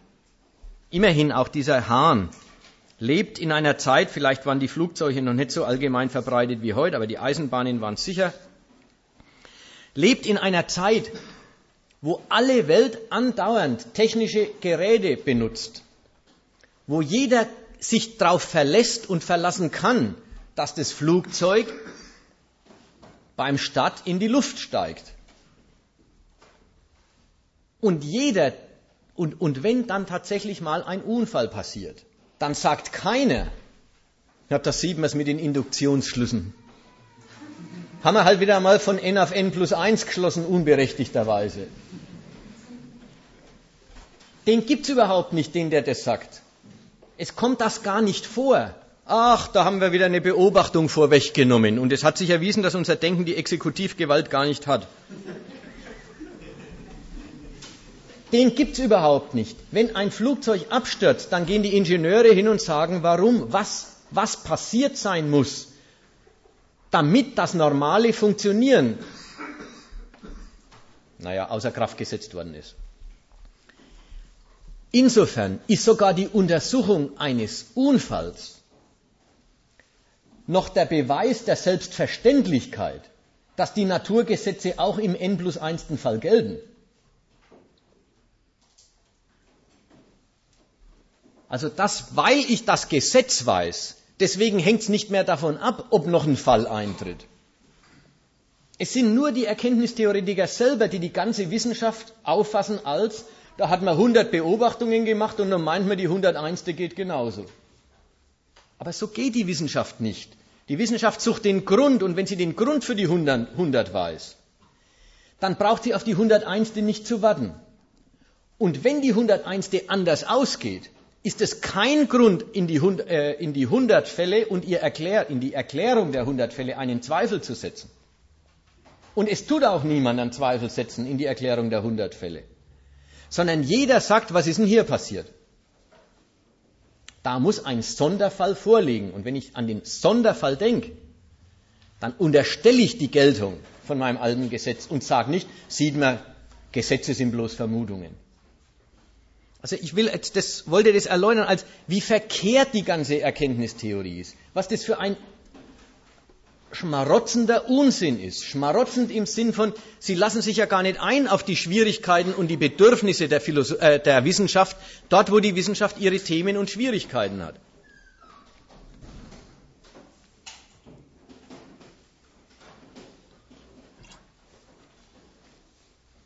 Gehen wir die Sache andersrum an. Was leistet es denn dann eigentlich? Es melden sich welche, Übrigens zum Teil wieder Kant. Was ist denn Wo kommt denn die Sicherheit im Wissen her? Was die, ist die Bedingung der Möglichkeit unseres Nachdenkens? Andere kommen durchaus mit dem Gestus daher, die, die Wissenschaften speziell im Geistes- und Gesellschaftli äh, im gesellschaftswissenschaftlichen Sektor, die irren viel herum und bringen es zu keinen guten Ergebnissen. Wir helfen ihnen auf die Sprünge und sagen ihnen, wie Wissenschaft besser ginge. Läuft dann im Wesentlichen darauf hinaus, sie sagen ihnen meinetwegen, in Wahrheit ist doch bloß die Erfahrung wahr. Und eure Theorien sind bloß subjektive Ordnungsversuche für die Erfahrung. Nehmen wir mal den Gedanken. So, das wird jetzt dann gesagt. Was, was hat man jetzt davon eigentlich? Gut, dann sind es halt bloß subjektive Ordnungsversuche, eine Ordnung in die Fakten zu bringen. Bitte, sind sie eben die. Was ändert sich eigentlich? Die Wissenschaftler machen ihren, ihr Zeug. Wenn sie was Besseres finden, nehmen sie das Bessere. Wer sie kritisiert und ihnen einen Fehler, den sie machen, sagt, bringt sie weiter. Wer ihnen sagt, im Grunde ist euer ganzes Nachdenken bloß eine subjektive Ordnung, ja, es gibt Erkenntnistheoretiker, die äh, geben an mit Sätzen wie alle Wahrheit ist selbst gemacht. Denkst du, was, was meint er denn jetzt? Ja, was denn sonst? Die Dinge machen die Wahrheit nicht. Also erklären muss man sie sich schon selber. Das ist nicht, das Ding hat seine Erklärung nicht von draufgeschrieben. Dass die, das Erklären, die wissenschaftliche Einsicht eine Tat der Menschen ist, halten die für also, also bloß eine Tat der Menschen. Also nichts Zuverlässiges. So, jetzt, was ist es? Es nimmt an der richtigen Wissenschaft und ihren Einsichten einerseits gar nichts weg. Es kritisiert an falscher Wissenschaft, von der es viel gibt, keinen einzigen Fehler. Was ist denn eigentlich die Botschaft? Die Botschaft ist überhaupt keine in Bezug auf die Wissenschaft, sondern in Bezug auf ihren Status. Das sind Auskünfte über welchen Grad von Gewissheit darf man behaupten? Ist klar, das ist keine Kritik der, der Wissenschaft, das bringt sie nicht weiter, das ist transzendental halt. Daneben getreten, exterritorial zum Treiben der Wissenschaft und daneben sagt man, was man davon zu halten hat. Ja, Wissenschaft ist bloß was Subjektives. Was leistet es? Es leistet, wie gesagt, im Verhältnis zur Wissenschaft und ihren Ergebnissen gar nichts. Im Verhältnis zum Status des Wissens liefern sie Definitionen ab. Man soll dem Wissen nicht zu viel abverlangen. Man soll mit Wissen nicht zu frech auftreten. Man soll mit Wissen tolerant sein, weil man könnte sich täuschen und wer anders könnte auch recht haben. Und es ist übrigens nicht die Empfehlung, prüf mal, was der andere sagt, vielleicht hat er recht. Es ist nicht die Empfehlung, betreibe das, was übrigens eine schwachsinnige Empfehlung wäre. Dazu bräuchte man sie auch nicht, dass man den Wissenschaftlern sagt, betreibt Wissenschaft. Es ist die Empfehlung, behaupte nicht, du wüsstest etwas. Und verbiete, verbiete jedem anderen zu behaupten, er habe eine gültige Wahrheit zu vertreten. Also das ist jetzt die Leistung, das daneben getretene Denken über den Status der Wissenschaft. Das ist eigentlich das, was die Philosophie betreibt oder die Erkenntnistheorie betreibt, über den Status der Wissenschaft. Und da wird was gemacht. Im Grunde findet eine Legitimation von ziemlich schlechter Wissenschaft statt. Es stimmt, an der Universität herrscht Pluralismus. Und das Mindeste, was man dem entnehmen könnte, wäre, naja, zu einer einhelligen Meinung über ihre gesellschaftswissenschaftlichen Gegenstände kommen die Gesellschaftswissenschaftler nicht. Irgendwie sind die noch nicht bei Wissen angelangt, in dem Sinn von Gültigkeit und Allgemeinheit, wie es in der Naturwissenschaft existiert. Es wird seit Kant beklagt. Dazu aber ist jetzt die ganze Wissenschaftstheorie keine Hilfe, den mangelhaften Zustand zu überwinden und besser zu werden, sondern die Wissenschaftstheorie ist eine Legitimation des schlechten Zustands. Ja, da braucht man sich nicht wundern, wenn Erkennen auf Erfahrung beruht und über die Erfahrung hinauszugehen bloß subjektives Spekulieren ist, dann braucht man sich nicht wundern, dass die verschiedensten Meinungen rauskommen. Dann muss man sich auch damit zufrieden geben. Also das ist ein Fall von Erkenntnistheoretiker treten an die praktizierte Wissenschaft ran, hinterfragen sie, beteiligen sich nicht, kritisieren keine Fehler, hinterfragen sie auf Bedingung und Möglichkeit und erklären die ziemlich miese Wissenschaft, die sie vor sich sehen, für notwendig und unvermeidlich im Lichte dessen, dass die Bedingungen der Möglichkeit von Wissenschaft ja auch ziemlich begrenzte sind.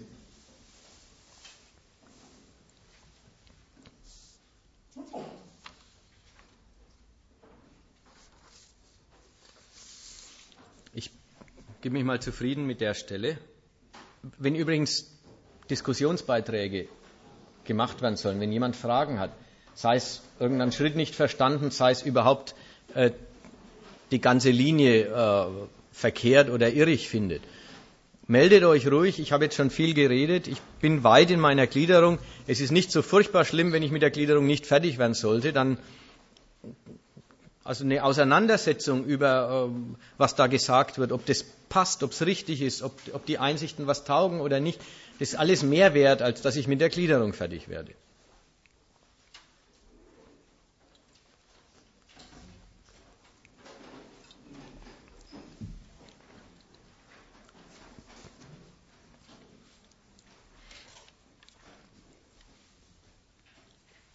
Also jetzt gibt es im Moment keine Meldungen, dann fahre ich fort.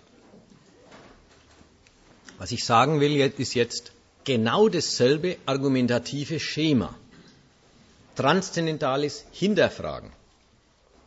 Um eine Legitimation zu bekommen, findet in dem Bereich statt, den man eben Ethik oder Moralphilosophie nennt. Auch da ist als erstes mal interessant, sich äh, vor Augen zu stellen, dass in der Moral die Denker durchaus eine harte Nuss vor sich haben. Da gäbe es viel Wissenschaft zu betreiben an der Moral. Da gäbe es sich was zu erklären. Was ist das für eine komische Welt, in der die Menschen alle sittliche Maßstäbe akzeptieren und sich dann alle nicht dran halten? Warum tun die das? Die könnten doch entweder sagen, sie wollen sich gar nicht dran halten, dann akzeptieren sie die Maßstäbe auch nicht, oder sie könnten sagen, sie akzeptieren die Maßstäbe, dann bleiben sie der Sache aber auch treu. Nein, wir haben was anderes vor uns. Es gibt sittliche Maßstäbe und die werden allgemein für richtig gehalten. Aber befolgt werden sie nicht. Also da gäbe es was zu erläutern. Jetzt schauen wir uns die Moralphilosophen an.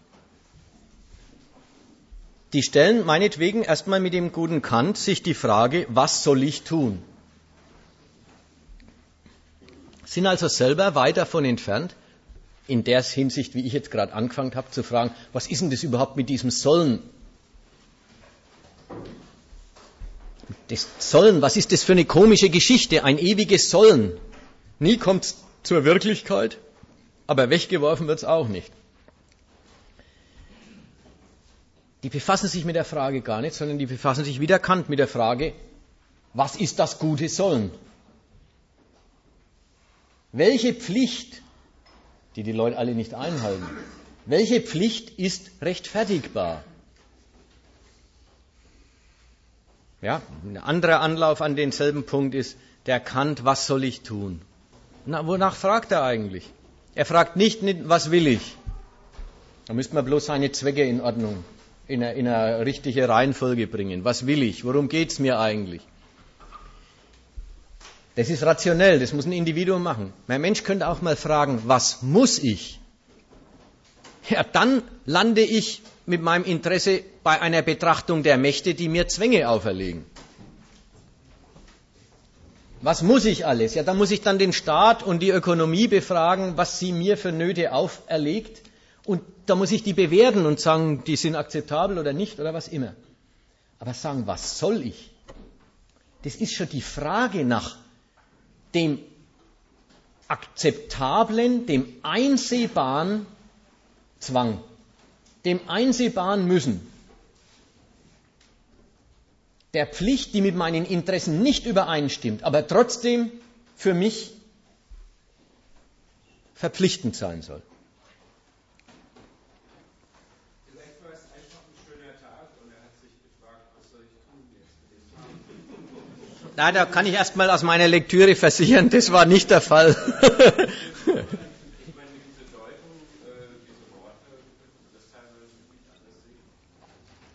Also wenn es bloß das Wort wäre, wenn es so wäre, ja, äh, äh, quasi ich, ich hänge alles an dem Wort auf und benutze das Wort jetzt entgegen dem Sinn, wie es beim Kant wirklich vorkommt.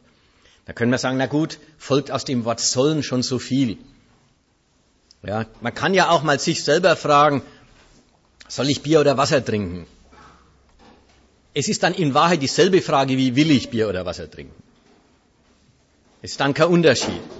Und soweit es kein Unterschied ist, na bitte, dann die Frage will ich nicht kritisieren, aber die ist es bei Kant halt auch nicht. Er fragt nach den vernünftigen Pflichten. Und das ist schon eine paradoxe Idee, eine vernünftige Pflicht. Ja, bitte? Aber wenn ich nach vernünftigen Pflichten frage, setzt es doch voraus, dass es Pflichten überhaupt geben. Und das war halt wohl sein Problem, weil er ja aus einem äh, protestantischen Eltern, Elternhaus kam. Und deswegen wollte er mit seinem kategorischen Imperativ die Letztbegründung sozusagen beweisen, ohne Gott. Aber eine Letztbegründung gibt es in dieser Welt nicht. Es gibt keinen Grund, irgendwas zu sollen. Ja, dem im Sinn von dem, der praktischen Stellung würde ich mich schon anschließen. Aber natürlich gibt's Pflichten. Ja, du musst es, du sollst, was, du sollst, bitte?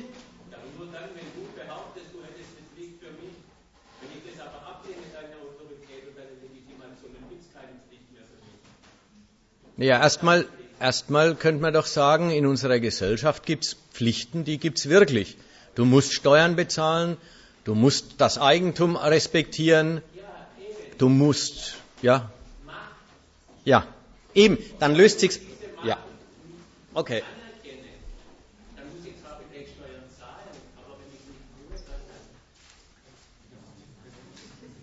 Naja gut, was dann? Dann kriegt man es mit dem Kadi zu tun, das kennt man ja. Äh, ist aber nicht der Punkt, ich verstehe den Gedanken erstmal so weit. Bitte? Sondern als Arbeitnehmer versuchen, die Steuer nicht zu zahlen, also das nicht anzuerkennen. Wie macht er das? Der tut sich härter als andere. Das ist ja bekannt. Ich, äh, also soweit verstehe ich das und in, den, in die Richtung wollte ich auch argumentieren, sagen, es ist rationell zu fragen, was will ich, obwohl das manchmal auch schon eine komische Frage ist, aber jedenfalls für sich gut, dann geht es einem um die eigenen Zwecke. Man kann auch rationell fragen, was muss ich?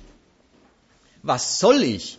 Da hat man das Müssen schon als ein vernünftiges als eine vernünftige Forderung gegen sich akzeptiert und fragt dann danach, ob man sie für vernünftig halten soll. Und erstmal muss man sagen, das ist der Stoff, von dem äh, die philosophischen Seminare in der Abteilung Moralphilosophie voll sind. Welche Zwecke lassen sich rechtfertigen oder welche Normen lassen sich rechtfertigen? Das ist die, die Suche, ist das Verlangen. Und wie gesagt, da steht man schon sehr auf dem Standpunkt, dass die Rechtfertigung sein soll, damit man die Pflicht vernünftig finden und sich mit ihr in Einklang setzen kann. Der Bereich selber jetzt, ein Sollen zu begründen, ist eine äh, wunderbare Witzabteilung des Denkens, denn das gelingt nie. Es gelingt aus logischen Gründen nicht, weil der rationelle Appell an das Individuum, es ist was in deinem Sinne, du tust dir was Gutes, nimmt der Pflicht entweder den Pflichtcharakter, so im Sinn von, das ist doch bloß eine Investition in deinen besseren Nutzen, oder man kann überhaupt nichts für die Pflicht anführen, warum sie akzeptabel sein sollte. Dann ist es in Wahrheit immer der Appell an die Moralität, die man in dem Angesprochenen halt voraussetzt. Ja, das sind lauter Zirkelargumentationen. Es gibt Argumentationen in der Philosophie derart, Warum soll man eigentlich nicht einen Menschen schlachten, wenn man seine Ersatzteile äh, an fünf andere ausgeben kann und die dann äh, äh, und die fünf könnten geheilt werden? Eine kriegt die Leber, der andere kriegt das Herz und so zu. Warum soll man den eigentlich nicht schlachten, den einen? Es ist völlig klar. Es ist, die Antwort heißt, ja, weil wir das Individuum als einen hohen Wert schätzen und da ist der Zufall, dass andere äh, in ihrem Leben krank geworden sind, kein Grund, den einen umzubringen, selbst wenn seine Ersatzteile für drei oder vier reichen würden. Das ist die Antwort. Die Antwort ist ja auch klar, die ist ja in der Frage schon vorausgesetzt. Warum tun wir das nicht? Und die Antwort ist dann bloß die Erinnerung an die Wertschätzung, die es halt schon gibt. Argumentativ null Wert. Wenn nämlich jemand die Wertschätzung nicht mitbringt, na dann beweis ihm das mal, dass das schlechter ist den einen umzubringen, wo man doch fünf retten kann. Also, der Kant hatte sich da bemüht in der Richtung. Und der Kant ist äh, äh, ein lustiger Bursche, der, der, dass er gerade darin, dass er sich immer so schön bemüht, so schön zeigt, wie verkehrt es alles ist. Er hat sich die interessante Frage vorge er, er wollte überzeugen und hat sich die Frage vorgelegt, kann man eigentlich einem Lügner sagen, dass er besser nicht lügen sollte? Und da hat er ein Gedankenexperiment gemacht, das geht so. Lügner, du lügst. Ich will dir sagen, das ist unvernünftig. Und dazu, um den Beweis der Unvernunft zu führen, biete ich dir an, mach ein Gedankenexperiment. Stell dir vor, du würdest die Lüge zum allgemeinen Gesetz erheben. Alle sollten lügen und müssten lügen. Dann, lieber Lügner, könntest du dich auf die Wirkung deiner Lüge nicht mehr verlassen, weil allgemein die Lüge erwartet wird. Und dann hättest du nichts von deiner Lüge. Also, lieber Lügner, lüge lieber nicht. Ist der Gedankengang. Wie kann, man, kann der Lügner sich von der Unrechtmäßigkeit der Lüge überzeugen? Lüge lieber nicht, denn wenn die Lüge ein allgemeines Gesetz wäre, würde sie nichts mehr taugen. Einerseits ein interessanter Versuch, an den Nutzen des Lügners zu appellieren. Das ist schön, dass dem Kant auch nichts anderes einfällt, wenn man über Sollen, über die Pflichten redet, dass man am Schluss dann doch den Nutzen braucht als Argument. Die eine Hälfte, die andere Hälfte. Wie, wie erreicht er denn eigentlich den Beweis, dass der Lügner nicht lügen soll? Indem er ihn verführt. Er verführt den Lügner nämlich dazu, sei Lüge als allgemeines Gesetz zu erlassen. Alle sollen lügen. An der Stelle muss man sagen, ist das, das, ist, das ist in Wahrheit das, was ich vorhin gesagt habe, das ist im Grunde dieses, ist es ein Appell an die Moralität des Lügners. Bereit sein, mein, meinen Fehltritt, meine Übertretung zu einem allgemeinen Gesetz zu machen, das ist die ganze Moral. Ja, der Lügner weiß schon, dass er sich eine Ausnahme genehmigt hat von dem, was man soll. Wenn man ihm jetzt sagt, hey Mann, wenn das alle täten, ist eigentlich der geistige Gedanke, wenn das alle täten, betrachte mal deins nicht als Ausnahme. Ja, wenn er bereit ist, das nicht als Ausnahme zu betrachten, ist es selbe wie, meinst du, das war moralisch zu lügen? Ja, das weiß der auch, dass es nicht moralisch war. Also betracht, äh, mach's zum allgemeinen Gesetz. Ja, was kommt denn da eigentlich raus, wenn man es zum allgemeinen Gesetz macht? Alle lügen. Übrigens, Klammer auf, ist es nicht so? Alle lügen, wenn sie meinen, es nützt ihnen. Und alle Leute gehen davon aus, dass es so ist. Und keiner vertut sich riesig dabei. Also von wegen, das ging nicht, geht sehr wohl, alle lügen. Was kann man wollen, was kann man nicht wollen? Der Lügner kriegt gesagt, du kannst die Lüge nicht als allgemeines Gesetz wollen. Das stimmt in einer Hinsicht weil es quasi ein Widerspruch in sich ist. Den Verstoß zum allgemeinen Gesetz machen, das geht nicht. Weil man mit dem Verstoß, wenn man den zum allgemeinen Gesetz macht, dann negiert man die ganze Sphäre. Dann gibt es halt die Kategorie Wahrheit und äh, äh, Wahrhaftigkeit und Unwahrhaftigkeit nicht mehr. Wenn man es zum allgemeinen Gesetz macht.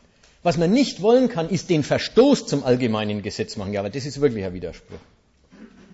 Aber wie gesagt, die ganze Beweiskraft des Arguments kommt ja eh aus dem Eck, sei bereit, das zum allgemeinen Gesetz zu machen und es nicht als einen Verstoß, als eine Ausnahme zu betrachten, die du dir mal herausgenommen hast. Und wenn er bereit ist, das zu tun, dann ist er moralisch. Aber, aber deswegen, weil er es schon ist und nicht, weil er es durch die Überzeugungskraft dieses Arguments wird.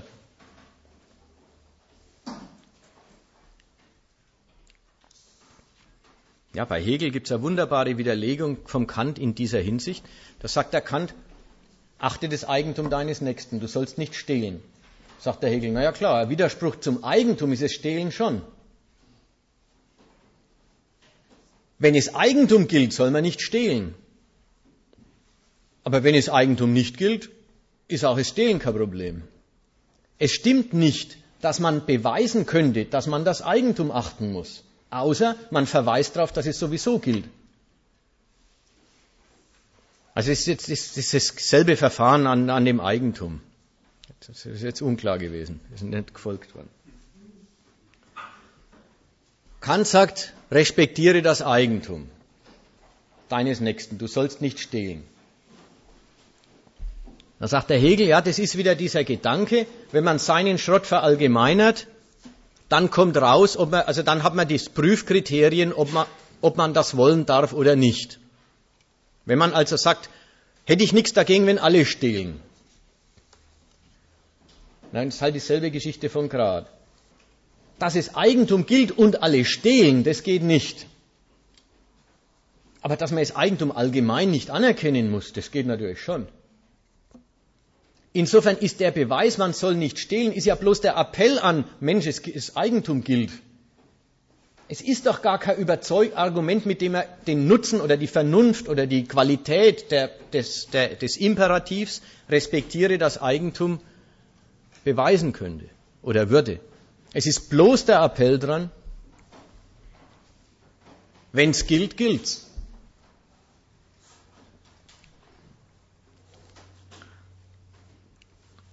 Jetzt ist Folgendes wichtig. Diese Geschichten. Jeder, der Philosophie studiert, geht durch diese Seminare und hat diese Prüfüberlegungen auch mal gesagt gekriegt, mitgemacht. Jetzt ist es wichtig zu sehen, dass die Gedankenbewegung, ich hinterfrage was. Ja, das kann die Welt sein, wie bei Heidegger. Das kann, ich hinterfrage die Wissenschaft auf die Bedingung ihrer Möglichkeit. Jetzt, ich hinterfrage die gültigen Normen unserer Gesellschaft. Und auch da mit der Logik. Und will sie legitimiert kriegen, damit ich Ja dazu sagen kann. Dieses Verfahren ist ein affirmatives. Das ist ein, ein Verfahren, das den, den kritischen Impuls, mit dem er loslegt, warum hinterfragt man denn überhaupt? Irgendwas schmeckt einem schon nicht, sonst müsste man es auch nicht hinterfragen. Einfach gut und schön. Ja, bitte. Nee, ich wollte ja gerade sagen, er, nein, Philosophen verwechseln Legitimation und Erklärung. Ja.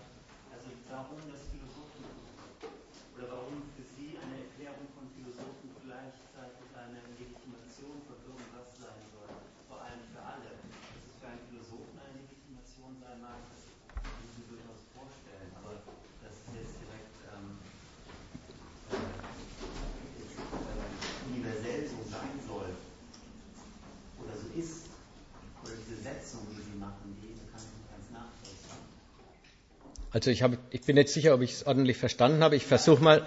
Ich,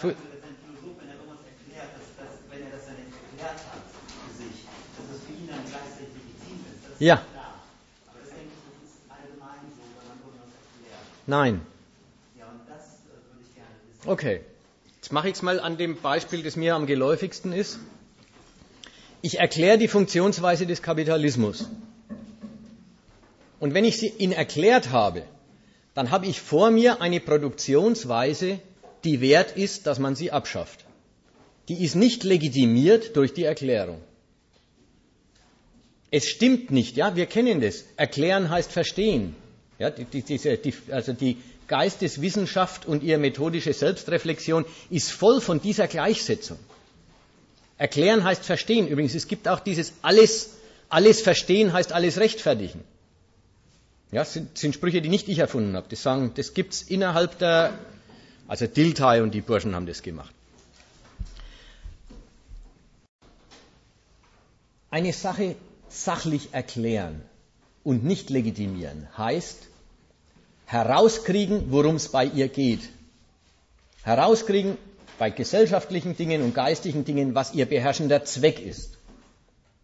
Und wenn ich das weiß, dann lege ich die erklärte Sache meinem Interesse zur Beurteilung vor. Die Erklärung ist nicht die Beurteilung. In die Erklärung geht überhaupt keine Wertung ein. Anders bei den Philosophen. Die erklären alles als wertig oder unwertig. Bitte?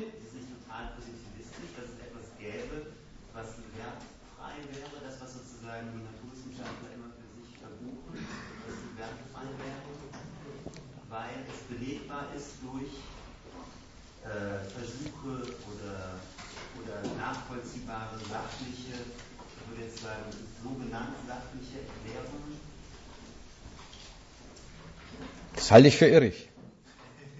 Für irrig, ja, das halte ich für, das ist selber schon eine Behauptung, die Philosophen über die Wissenschaft machen. Sie sagen ihr nach, sie sei in allem und jedem Interessen geleitet, von Wertungen bestimmt. Das stimmt doch nicht. Weil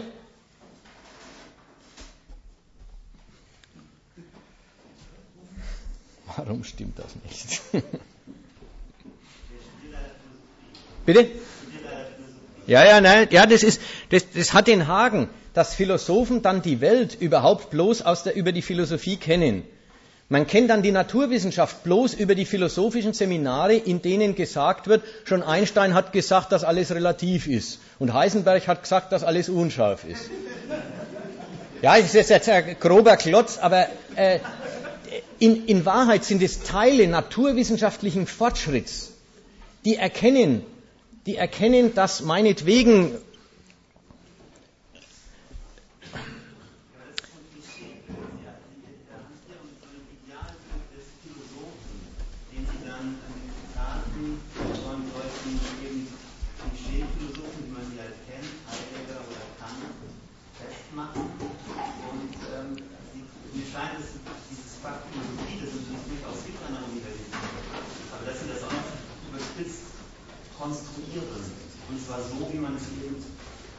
Alltag oder sonst überhaupt handhaben. Das gibt es natürlich schon. Aber ich frage mich nicht, ob das, was Sie an Kritik jetzt gerade geäußert haben, ob das nicht eine Kritik ist an diese Personen, die Sie eben in den Zitaten sogar an den Zitaten. Aber ich glaube, es ist nicht einfacher als in Beschlussnoten oder mit einem einzelnen Satz jemanden runterzukochen. Das kann man mit allem machen. Jetzt mal, mal vor. Ist, ist gehört worden, der Einwand? Also äh, es wird der Verdacht geäußert, das sei letzten Endes ein billiges Verfahren mit aus dem Zusammenhang gerissenen Zitaten und mit bestimmten, wie war das Wort, Berufs-, nein, äh, Klischeephilosophen, die sich herzunehmen und quasi die Guten wegzulassen und die blöden Männer vorzuführen. Ja, also das Erste, was ich da sagen wollte, ist immerhin, diese Philosophen gelten auch in ihren eigenen Reihen als vielleicht nicht mehr die modernsten, aber jedenfalls die absolute Creme des Fachs. Das ist die eine Seite. Also ich nehme da keinen äh, Blödmann, der irgendwann mal ein After-Philosoph After war und äh, nichts gilt unter Philosophen. Also insofern, die Philosophen anerkennen die Typen schon auch. Das Zweite ist, jetzt habe ich mich um einen Beleg bemüht, indem ich Zitate sammle. Es ist völlig klar, die Zitate sind immer, das liegt in der Natur des Zitats, aus dem Zusammenhang gerissen. Würde ich das nicht machen, müsste ich immer ganze Bücher vorlegen und da könnten wir überhaupt nicht drüber reden. Jedenfalls nicht in so einer Form. Also es ist schon nötig, dass das Zitat, auch von wem, wenn jemand gerade Philosophie studiert und sich ein bisschen auskennt, dass jemand das Zitat dann auch als halbwegs repräsentativ wiedererkennt. Wenn das nicht gelingt, dann haben wir Pech gehabt. Ich kann nicht gleichzeitig über den Inhalt und argumentieren und die Allgemeingültigkeit des Inhalts beweisen. Also entweder man erkennt an den Zitaten das, ja, so reden die schon an meinem Fachbereich, oder man sagt, so reden die gar nicht, dann hätte ich aber gern mal ein Beispiel, wie wird denn geredet. Dann würde ich mich dann auch in der Pflicht sehen, naja gut, schaue ich mal, ob ich zeigen kann, ob ich, ob ich da dasselbe wieder entdecke, was ich hier als Grundlinie dieses Fachs und seines Argumentierens äh, behaupte. Also So, ja. auch diese ganzen Äußerungen zur Erkenntnistheorie kaum nachvollziehen, weil ich das selbst sehr vielfältig kenne und auch die Äußerungen, die daraus entstehen, ähm, hauptsächlich praktisch aus der Richtung, was meint man, wenn man sagt, ich weiß das? Nicht so sehr, äh, ob man wirklich was weiß oder nicht, sondern da unterscheiden sie sicherlich auch, wenn ich irgendwas behaupte und sage, ich glaube dies und das, und wenn ich sage, ich weiß dies und das. Das, das wirkt anders bei Ihnen, bin ich mir sicher. Also Das ist ja auch ein anderer Inhalt, ja, ist ja eine andere Behauptung. das?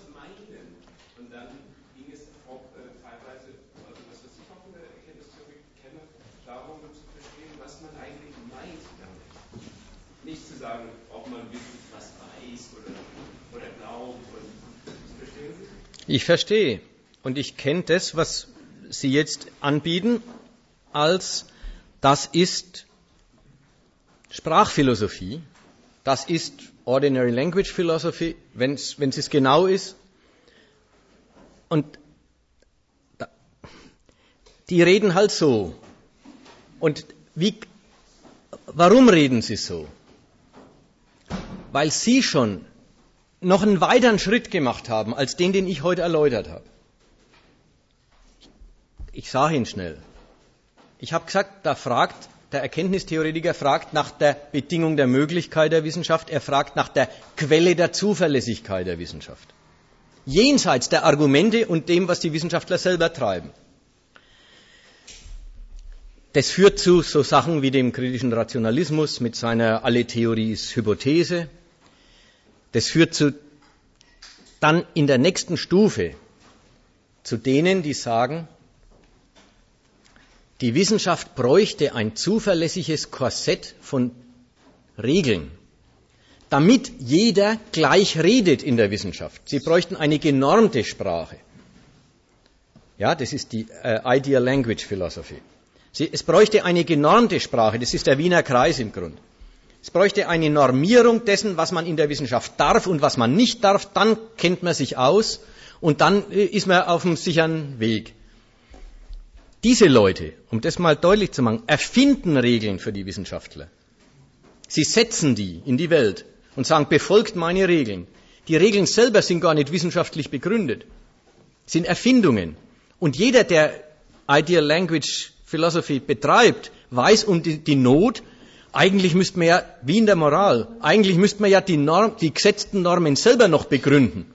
Dann braucht's, das ist jetzt die moderne Wissenschaftstheorie, also die des 20. Jahrhunderts. Dann braucht's zur Sprache, die wir normieren wollen, eine Metasprache. Die Metasprache, die ist die Sprache, wo die Regeln drinstehen. Aber das Bedürfnis, man kann doch nicht einfach so Regeln setzen, warum die und nicht irgendwelche anderen, dann bräuchte es eine Meta-Metasprache, in der gerechtfertigt wird, warum die Regeln gelten sollen. Und wer erstmal bei der Meta-Metasprache ist, ist natürlich ganz schnell bei der Meta-Meta-Metasprache, in der geregelt wird, welche Regeln fürs Regelsetzen gelten sollen. Und da, da kommen Sie wieder, Immanuel Kant, mit seinem Anfang der Welt zum endlosen Regress der Rechtfertigungsebenen. Und es gibt schon wieder eine ganze Abteilung Philosophie, die sich darüber hermacht, wie man eigentlich den Regress mal abbrechen kann.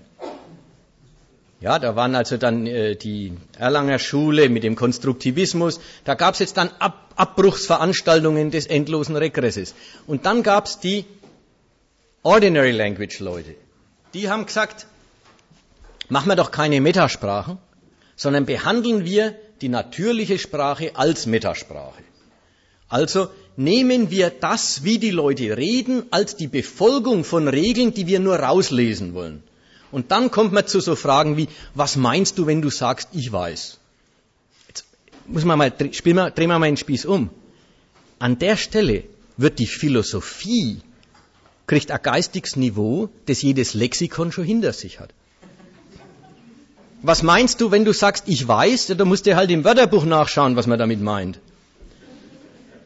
Und bei Glauben steht was anderes dahinter als bei meinen. Oder bei Glauben steht was anderes drin als für Wissen.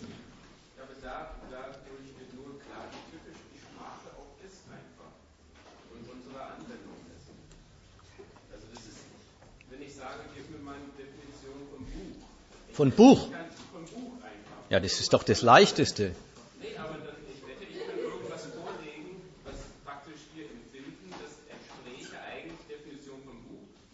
die Definition, die Sie vorgelegt haben, nicht entspricht.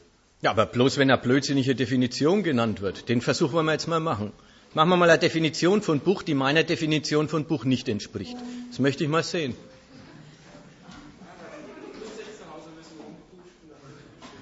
Nein, wir können ja hier nur über das reden, was wir hier am Tisch bringen können. Also es dürfte ja auch ein anderes Wort als Buch, äh, als, äh, Buch sein. Das ist praktisch nur ein Beispiel. Also es gibt ja diese ganzen Dinge, die gebunden sind in irgendeine Form und teilweise sagt man Heft, teilweise sagt man Buch und teilweise ist es egal, aber teilweise ist es tatsächlich falsch, wenn man das eine als ein Buch äh, praktisch beschreibt. Und, äh, also was die allgemeine Sprachverständnis angeht. Und ich denke, das deutet nur auf eine undeutliche Möglichkeit auf Sprache aufzufassen. Augenblick, äh, ja, ja bitte. Ich, Ich denke, darum geht es gar nicht. Ich denke, es geht um den Kern der Sache. Und der Kern der Sache ist bei der Philosophie ja Dinge zu bewerten, was die Wissenschaft ja nicht tut. Sie findet nur heraus und macht die Funktionsweise klar. Wir wollen jetzt werten. Und das ist das Problem. Manchmal ist es, was sind denn überhaupt die Werte? Haben die eine Reihenfolge, die Werte? Gibt es einen Wertmaßstab? Äh, ist das überhaupt allgemein unter uns anerkannt? Würden wir die gleichen Werte identifizieren, die gleiche Wertreihenfolge identifizieren? Kann man überhaupt etwas allgemeingültig als Wert definieren? Das muss man als experimentell herausfinden. ich komme gleich auf den Punkt, wollte ich gleich kommen, ja. Das, also ja, das ist die Frage, die man jetzt als nächstes behandeln sollt. Und dafür steht auch das Horkheimer Zitat am, äh, am Ende des Teils B. Ich möchte noch einen Satz zu dem mit dem Buch und dem Heft und der Abgrenzung des, der gebundenen Dinge voneinander. Nehmen wir die Welt außerhalb des philosophischen Seminars. Es gibt dort Bücher und Hefte. Und kein Schwein verwirrt sich über den Unterschied von Buch und Heft. Und niemand hat ein Problem, dass im mittleren Bereich der Gegenstandpunkt, da gibt's immer wieder die Frage, ist das ein Buch oder ist das ein Heft? Und, und jeder weiß gut, und jeder weiß gut, dass es auch gar nicht wichtig ist, ob man die Grenze genau ansetzt oder nicht. Und jeder weiß sehr gut, dass wenn jemand ein Ding ein Buch nennt, was man für ein Heft hält, dann sagt man, meinst du, äh, 100 Seiten ist zu viel für ein Heft? Und so weiter. Die Sprache bietet auch alle Mittel, die Missverständnisse, wenn sie denn tatsächlich entstehen, aufzulösen. Und jetzt kommt ein ganzer Bereich, großer Bereich der Philosophie und erklärt auch wieder da den Pluralismus der Wissenschaft, den unbefriedigenden Zustand der Wissenschaften an unseren Fachbereichen. Erklärt die mit Missverständnissen wegen der Unklarheit der Sprache. Ja, und jetzt wollen Sie helfen und was Neues in die Welt setzen, indem Sie sagen, Sie tragen bei zur Klärung der Bedeutung der Wörter. Da muss ich sagen, nur weil man erst der Sprache die Leistung der Wissenschaft abverlangt, die sie gar nicht bringen muss, der Sprache die Notwendigkeit einer Abgrenzung, wie sie ein wissenschaftliches Gesetz an sich hat. Das muss die Sprache aber gar nicht leisten. Die Sprache ist als Werkzeug für die Wissenschaft immer gut genug. Und Wissenschaft und Sprache ist nicht dasselbe. Jetzt gibt es aber welche, die kritisieren die Schlechtigkeit der Wissenschaft an der Unklarheit der Sprache und möchten dann Sprachreinigung betreiben, indem sie präzise Definitionen überall äh, fordern und meinen, durch das Festsetzen von Wortgrenzen die Streits, die, die es tatsächlich als Streits über die Meinung über Sachen gibt, aus der Welt schaffen zu können.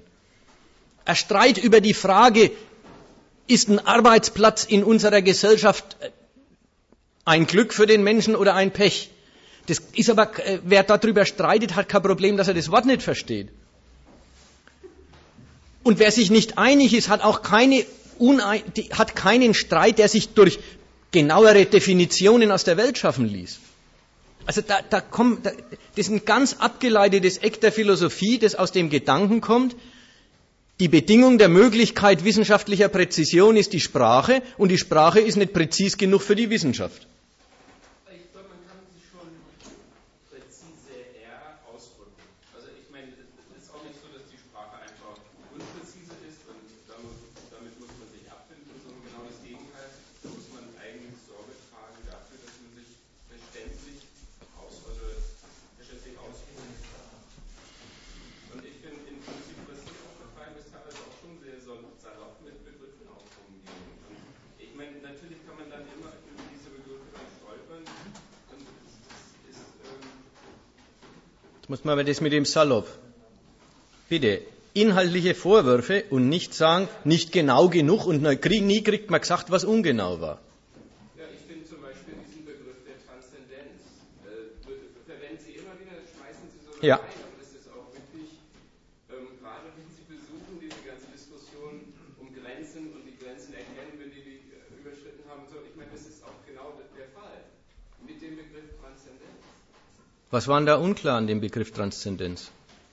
Naja, im Prinzip haben Sie das genauso benutzt, wie Sie das auch kritisierten, wenn man sagt, ich, ich äh, suche eine Grenze auf oder so. Weil wenn man, äh, vielleicht zitiere ich Sie auch jetzt oder ich werde ganz zusammen. Gut. Ähm, also ich habe jetzt versucht, den, die, die Stelle der Sprachphilosophie auch, auch einzuholen und zu sagen, ja, das ist auch eine Weise dieses äh, Fragens nach dem, wovon hängt die wissenschaftliche Verlässlichkeit ab, jenseits des Wissenschaftstreibens, Hinterfragen der Wissenschaft auf ihre Bedingungen und jetzt an den Bedingungen die Zuverlässigkeit der Wissenschaft festmachen zu wollen. Also der Bedingung, die Sprache ist wirklich Bedingung eine der vielen Bedingungen der Wissenschaft. Und der jetzt die Präzision des, der wissenschaftlichen Exaktheit abzuverlangen. So, das ist da der Gedanke und das wollte ich auch sagen, das meine ich, ist der Irrtum des, des Sektors. Lassen wir es dabei bestehen, das ist meine Stellungnahme, das wird jetzt halt nicht ordentlich ausdiskutiert. Gehen wir zu dem Werden über. Der, die, die, die Abschweifung ist, hat begonnen an einer Stelle, wo ich davon geredet habe, dass das Werden, ja, und das ist ja das, ich lasse nichts gelten, ich will es begründet kriegen, ich will einen haltbaren Wert genannt kriegen, in dessen Lichte die Sache in Ordnung gehen kann, übrigens eventuell auch, wollte ich jetzt vorhin einführen, in dessen Lichte die Sache nicht in Ordnung geht. Also Philosophie ist die Anwendung dieses Gedankenschritts, dieser Gedankenfolge, aber nicht unbedingt die, äh, nicht die Heiligsprechung der Realität, wie sie jetzt ist. Philosophie hält sich für kritisch, erklärt, sie ist kritisch, sie ist das kritische Bewusstsein und sie ist es dadurch, dass sie wertet, dass sie, wo andere Wissenschaften,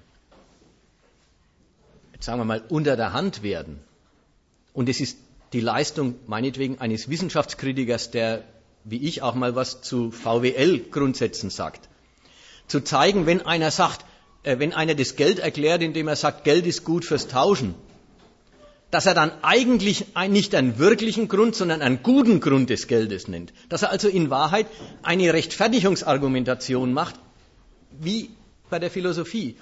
Bei der Philosophie liegt die, die Sache in der Hinsicht anders. Dort wird es gar nicht verheimlicht. Da ist klar, darum geht's hier. Also, es ist die Idee, und da meinen die auch, das ist auch nötig und richtig und nützlich. Es ist die Idee, wie kommt man eigentlich zu einer Bewertung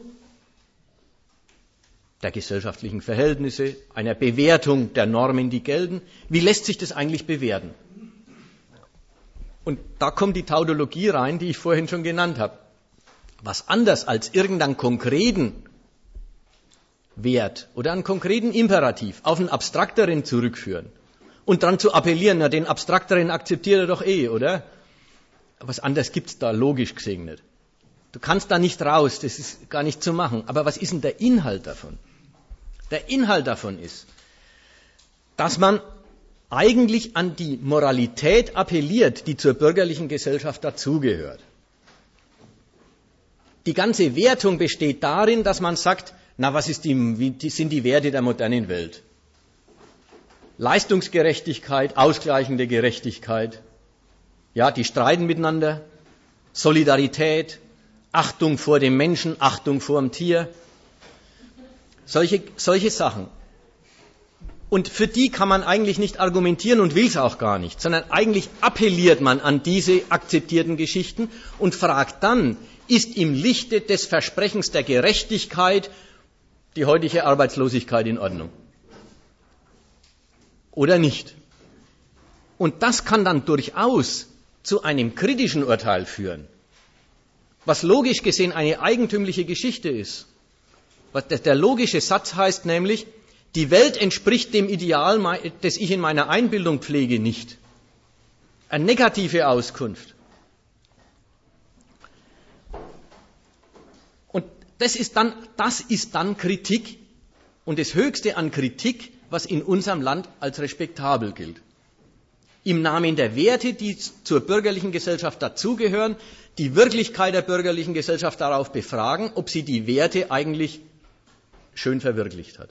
Und viel Philosophie besteht in, die Versprechen von Gleichheit und Brüderlichkeit sind noch uneingelöst.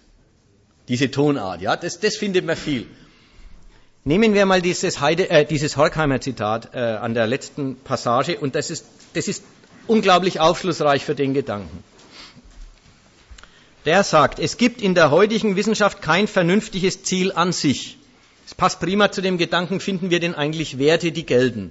Haltbare Werte. Jetzt sagt er, der ist verloren gegangen. Haltbare Werte gibt's nicht mehr. Da die Zwecke nicht mehr im Licht der Vernunft bestimmt werden, ist es auch unmöglich zu sagen, dass ein ökonomisches oder politisches System, wie grausam und despotisch, despotisch es auch sei, weniger vernünftig ist als ein anderes. Ist einmal die philosophische Grundlage der Demokratie zusammengebrochen, so ist die Feststellung, Diktatur sei schlecht, nur für solche Menschen rational gültig, die nicht ihre Nutznießer sind. Den finde ich jetzt klasse, den Satz, weil da merkt man, was der will.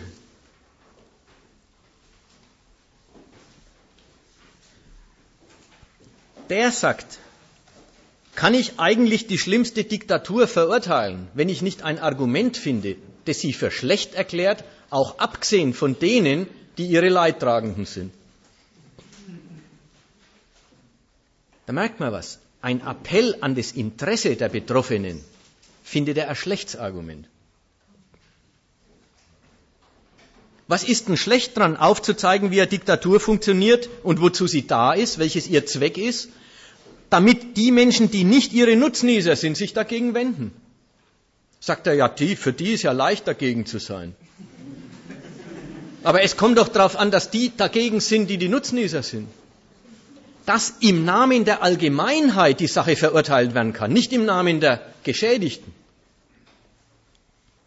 Und da merkt man, also wenn der, der, der sagt richtig, wenn ich nicht ein Argument im Namen des Gemeinwesens, im Namen des größeren Ganzen, im Namen der Menschheit, der Allgemeinheit finde, um schlechte Verhältnisse zu verurteilen, dann kann ich sie eigentlich gar nicht vernünftig verurteilen.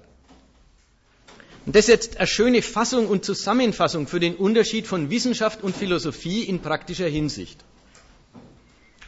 Wissenschaft besteht darin, dass man in Gesellschaftsdingen wie in der Natur einfach erläutert, wie der Laden funktioniert, worum es also bei ihm geht, und dann, wenn man das erläutert hat, dem Angesprochenen fragt, die Frage vorlegt, und willst du das?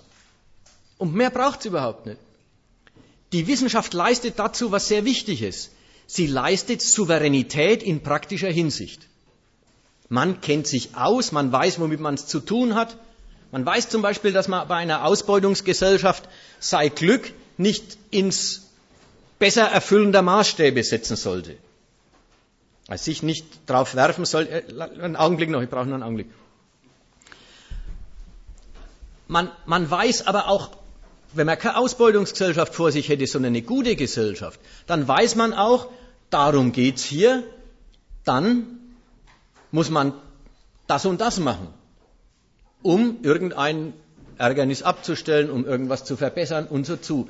Wenn man weiß, womit man es zu tun hat, dann ist man praktisch frei, das zu herbeizuführen, was man will. In diesem, in diesem Sinn ist der Marxismus eine Wissenschaft, die erklärt einfach, wie der Laden läuft. Und da hat es das noch nicht gegeben, dass einer sagt, schon klar, der Lohnarbeiter wird ausgebeutet. Aber es ist die Frage, wie das zu bewerten wäre. Das gibt es überhaupt nicht. Es ist eine reine Sachfrage. Die Welt ist voller Leuten, die sagen, Ausbeutung findet gar nicht statt. Wer aber sagt, Ausbeutung findet statt, für den ist die Wertung keine Frage. Es ist also nur eine Sachfrage. Ist der Laden ein Ausbeutungsladen oder ist es eine gemeinsame Existenzgrundlage, zu der jeder seinen Teil beitragen soll? Es ist nur eine Sachfrage, die geklärt werden muss. Und es gibt ein Bewertungsbedürfnis überhaupt nicht. Jetzt daneben die Philosophie. Die zielt nicht auf praktische Souveränität in Sachen Auskennen über die Dinge und dann wissen, woran man ist und dann nach eigenem Interesse sich darauf beziehen. Philosophie zielt mit dem Wunsch, etwas als gerechtfertigt zu wissen, auf Souveränität in ideeller Hinsicht. Sich beheimatet wissen in einer Welt, die man durch eine geistige Operation zu der eigenen erklärt hat.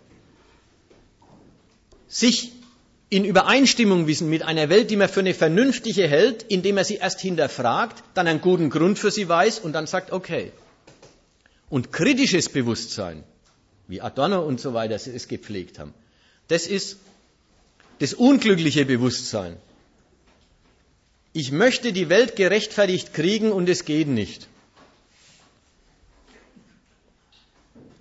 Das ist dann das Endurteil der Philosophie. Und dann ist das geistige Souveränität. Ich bin besser und ich wüsste mir Besseres als die Welt, wie sie ist. So, das war jetzt der Punkt. Jetzt ist, äh, warte mal, da war oben eine Meldung, die ist schon eine ganze Weile. Äh, sagt's beide, dann machen wir. Ja. Äh, ist ja. genau gegenteilig worden.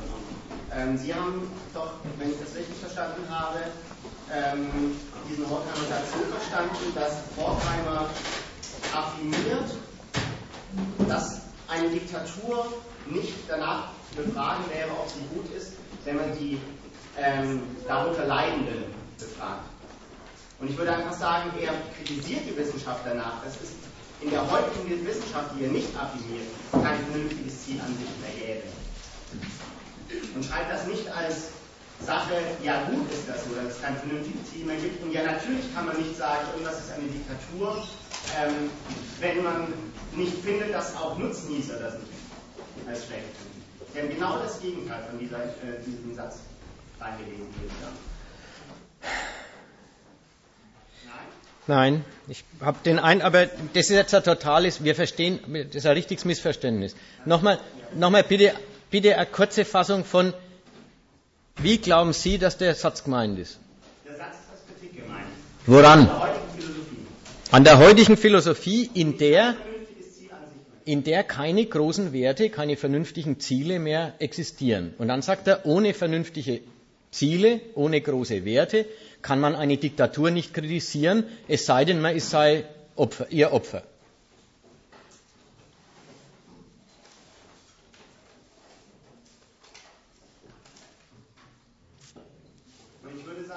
er Teil der heutigen Wissenschaft diesen Satz, den Sie als zweiten Satz hatten, als Teil der heutigen Wissenschaft bezeichnet.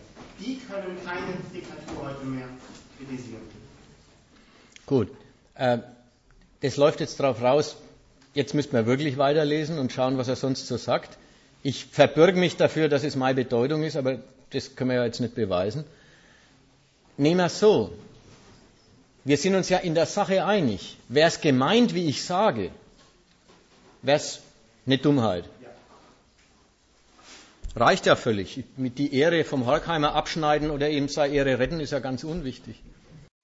Es geht ja um, die, um, die, um das Argument. Wenn Sie ähm, Kommunist sind, dann ähm, setzen Sie voraus, dass Sie ähm, die Mediengesellschaft und Kapitalismus für, sagen wir mal, kritikwürdig halten. Das heißt, Sie tun ja ähm, mehr als nur ähm, zu erklären, wie der Kapitalismus genau funktioniert, wie die ökonomischen Gesetze sind und so weiter, sondern zu sagen, ähm, so schlecht ist. Ähm, was ist Ihr Maßstab der Kritik? Und ich, also habe nicht verstanden, es ist das augenblickliche Interesse des Individuums. Wenn man den Kapitalismus richtig erklärt hat, dann folgt darauf automatisch, dass die in ihm lebenden Individuen es nicht wollen können. Und ähm, das ist äh, ein Problem, wenn ähm, die Individuen augenblicklich den Kapitalismus aber gar nicht so schlecht finden, weil sie es eben so wahrnehmen. Ähm, was sagen Sie dazu dem? Was ist dann die argumentative Grundlage? Die Argumentation an der Stelle ist nicht, such dir einen anderen Wert, ja, der Anschluss an die Überlegung gerade, sondern der Streit ist, Leute, ihr lasst euch von den Verhältnissen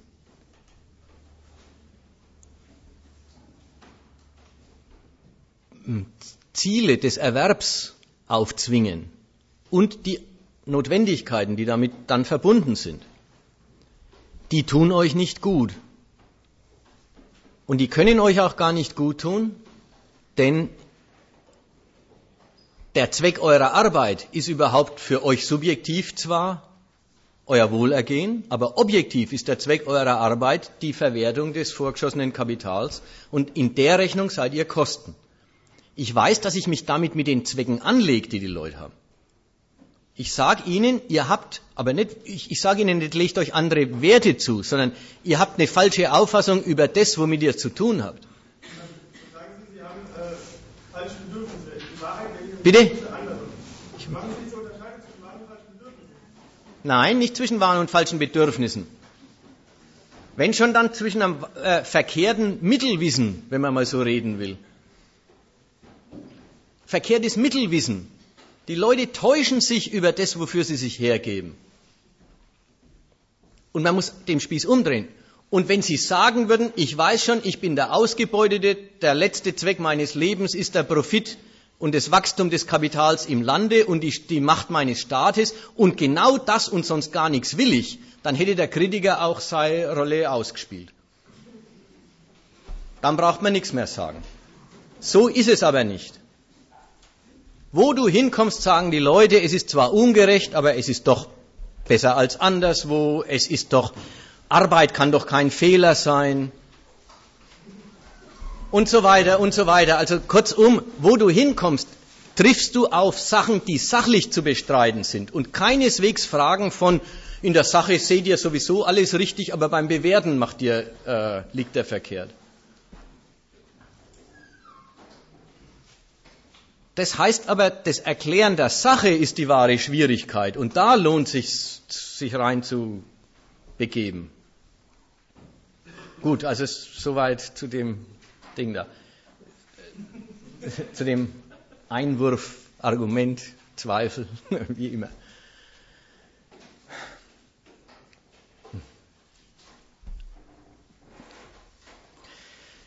Ich weiß nicht, jetzt ist es zwei Stunden und zweieinhalb Stunden. Ich soll mal sagen, ist, ist langsam die Aufmerksamkeit äh, ausgeritten. Die, alle sind äh, ausgelaugt. Zigarettenpause, das kann ich überhaupt nicht machen.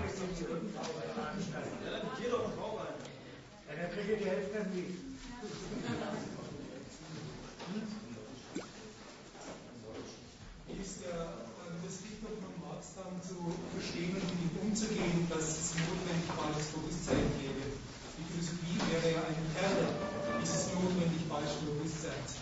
Ähm, inwieweit ähm, hat man Chancen, inwieweit kann man sich überhaupt Chancen ausrechnen, bei Begegnungsglanz der Dinge, ähm, so eine, eine Schaumblüte ähm, wie die Philosophie ähm, Haben wir. so weit zu kritisieren, dass man Gehör findet, gerade bei den Leuten, die sich für Philosophie interessieren. Diese Leute ähm, nämlich doch anhaben, besonderem Maße dieses falsche äh, Bewusstsein nötig. Sie haben ein Bedürfnis danach entwickelt. Sie sagten zwar vorhin, da ist auch ein kritischer Ansatz drin, und dieser kritische Ansatz wird dann wieder heim ins Reich geholt, beziehungsweise wird entschärft. Aber grundsätzlich kann man sich doch bei so einer, ähm, so einer Luxuskritik wie der an der Philosophie noch mal die Frage machen, welche Chance hat man mit rationalen Argumenten gegen ein notwendig falsches äh, Bewusstsein, das heißt gegen, und jetzt sind wir wieder bei den Terminus von vorhin, bei einem unsinnigen Dürren. Äh, ja. Müssen wir schnell fragen, haben wir uns vor einem Jahr über, oder eineinhalb Jahren beim, beim Proletariat genau über den Punkt unterhalten? Ja. Also schön. Ähm.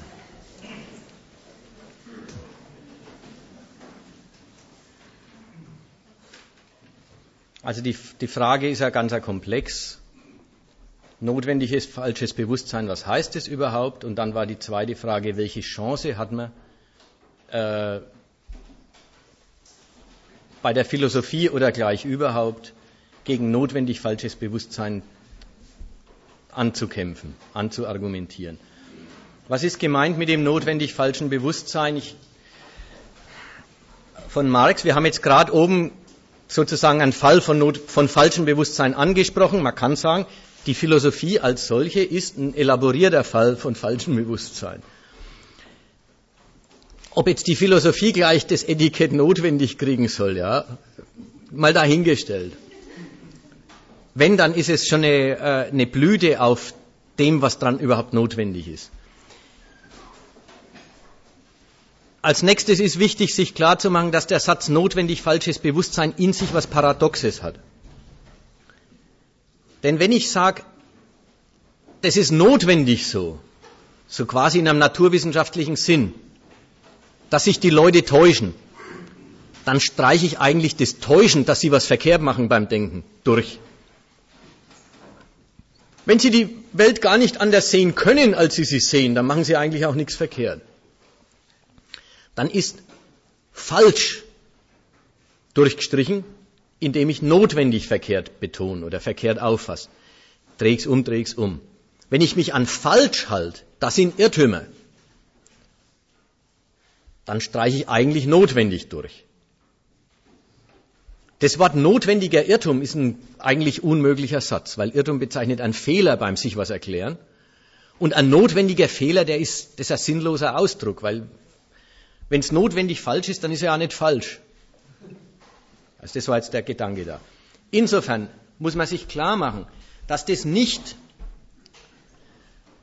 bei dem Marx nicht gemeint gewesen sein kann, wie seine Nachfolger alle aufgefasst haben, nämlich richtig epistemologisch, erkenntnistheoretisch. Ja, die Welt ist unerkennbar für den Menschen heute. Sie ist verstellt, versteckt, äh, zeigt, zeigt sich falsch und wie das da so geht. Wie man das überhaupt in Ordnung bringen kann, das Notwendig und das Falsch, würde ich ungefähr so mir vorstellen.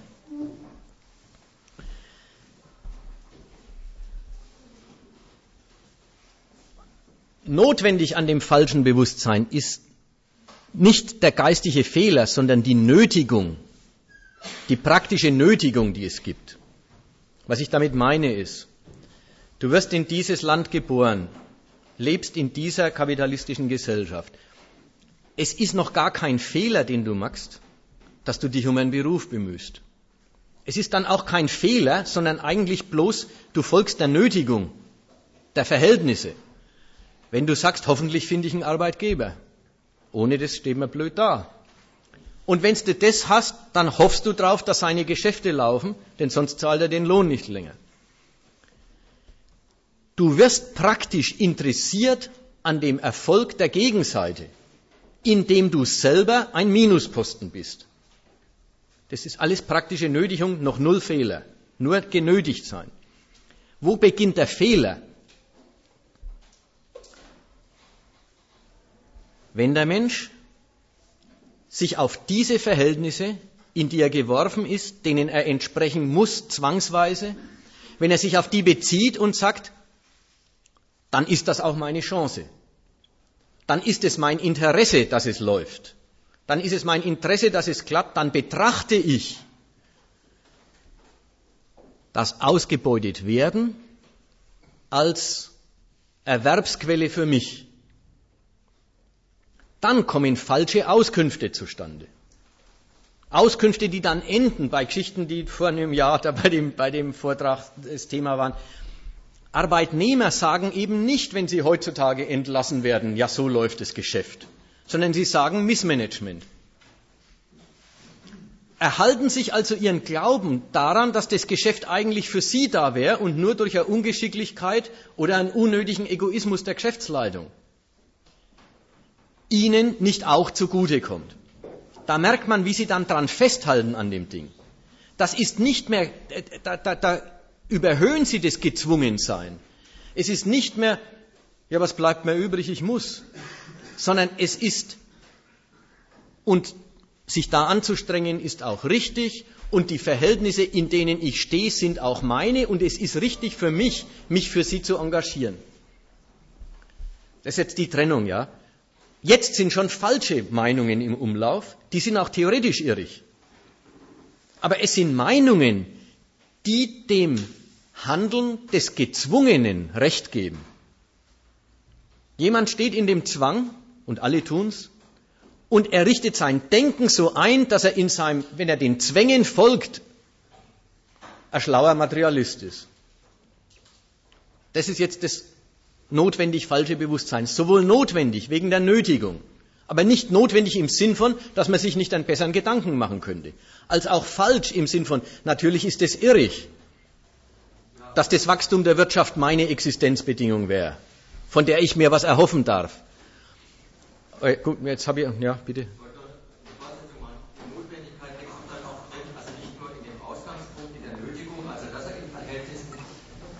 sich umschlagen muss, die ihm also als Chance nur lassen, dass er als Mittel benutzt wird, sondern äh, das Festhalten daran, das weiter als Mittel praktisch zu benutzen, macht doch auch eine Überlegung notwendig, warum das okay ist. Also ich will noch auf die Sache hinweisen, es ist doch dann ganz mal notwendig, sich einen Reim auf das ganze Zeug zu machen, mittels dessen man dann als irgendwie als Subjekt oder als jemand, der sich mit dieser Sache einverstanden erklärt, sich überhaupt ähm, vorstellen kann. Ja, man kann sagen, und das Letztere, der Reim, ja, der Reim, eine, eine, ein, ein Weltbild, bei dem ich ein freier Mann bleibe, wenn ich mich den Zwängen beuge. Das ist eigentlich äh, äh, das methodische Bewusstsein von dieser Stellung ist unter anderem Philosophie. So, das war jetzt also die Erläuterung notwendig falsch, wie man das, wie, wie das aufzuweisen. verstehe nicht, warum, warum du das, das, das, warum du auf den Gedanken kommst, dass hier ein, eine notwendige Angelegenheit so zu denken oder das so live zu machen. Das verstehe ich nicht. Ich wollte sagen, die Notwendigkeit verweist nicht nur auf die Verhältnisse, in denen man genötigt ist, Sachen als Mittel zu benutzen, die eigentlich im, Sinne des Materialismus oder des Interesses keine Mittel sind, sondern die auch praktisch ständig widerlegen, dass sie es nicht sind. Aber dabei weiterzumachen und gleichzeitig sich als Individuum oder als Persönlichkeit hochschätzen zu wollen, macht es notwendig, sich eine Erklärung zurechtzulegen, wo die Sachen nicht mehr als das vorkommen, was sie sind, sondern einen anderen Charakter kriegen.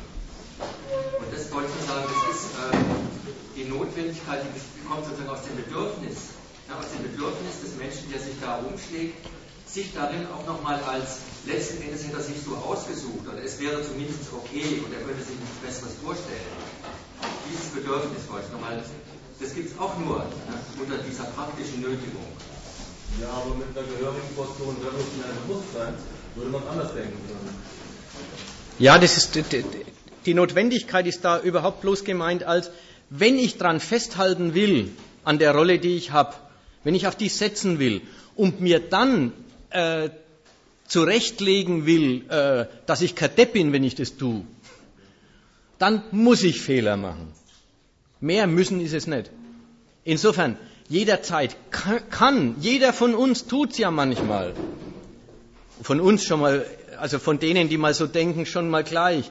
Man kann sich doch befreien davon, dass man das, was man sowieso muss, auch noch für vernünftig und notwendig hält. Das kann man doch. Wenn man sich ein einen Augenblick, ich brauche noch ein bisschen, äh, einen Augenblick, äh, das geht doch. Nur, das war jetzt, ich will den einen Satz noch sagen zu dem mit der Chance da. Ge äh, hat man da überhaupt äh, Hoffnung auf Erfolg oder was immer? Mit der Hoffnung auf Erfolg, da stehe ich schlecht auf, auf, auf Kriegsfuß mit dem Erfolg. Aber eins ist klar, die Schwierigkeit besteht darin, das, das Unerfreuliche für Marxisten heutigen Tags besteht darin, dass man mit allen Argumenten, die die Fehlerhaftigkeit der Auffassungen anzugreifen versuchen, gegen den Willen, der am Werk ist, sich zufrieden zu geben, den Willen, seinen Frieden mit der Welt zu machen, anstinkt. Es ist, es wäre ein Glück, wenn die Leute rumlaufen würden und unzufrieden wären oder sich fragen würden, wo die ganze Scheiße herkommt, und dann käme jemand und sagt, ich sag dir, wo sie herkommt. Dann wird man einen Wunsch bedienen. So wie die Dinge liegen, ist jede Erklärung eine kleine Kriegserklärung gegen den Willen, äh, äh, äh, den manifesten Willen, seinen Frieden zu machen. Und deswegen ist man auch, geht so schnell die Klappe runter und ist man so schnell unbeliebt mit dem Argumentieren, weil jeder ganz schnell merkt, bis hin zu, zum Ambiertisch, wenn ich argumentiere oder so, wenn jemand so argumentiert wie ich, dann will er den Frieden zerstören, den der andere gerade machen will mit der Welt. Und dann ist der Wille die Opposition und nicht bloß der, bloß der Irrtum. Der Irrtum wäre das Leichte. Gut, das war jetzt das mit. So. Also jetzt haben wir zwei Meldungen. Die da war zuerst. Weg. Okay, dann war da die Meldung. Existenzangst schreit nach Ruhe. Und ich kenne einen Sozialhilfeempfänger, der dialektisch die Sache so weit treibt, dass er einzelne Firmen kennt, die er am Laufen hält. Damit schafft er sich auch Ruhe. Und diese seine praktische Nötigung, das ist dieselbe Form wie der Arbeitnehmer, der seine Ruhe ist. Zwar schwer zu verstehen, aber.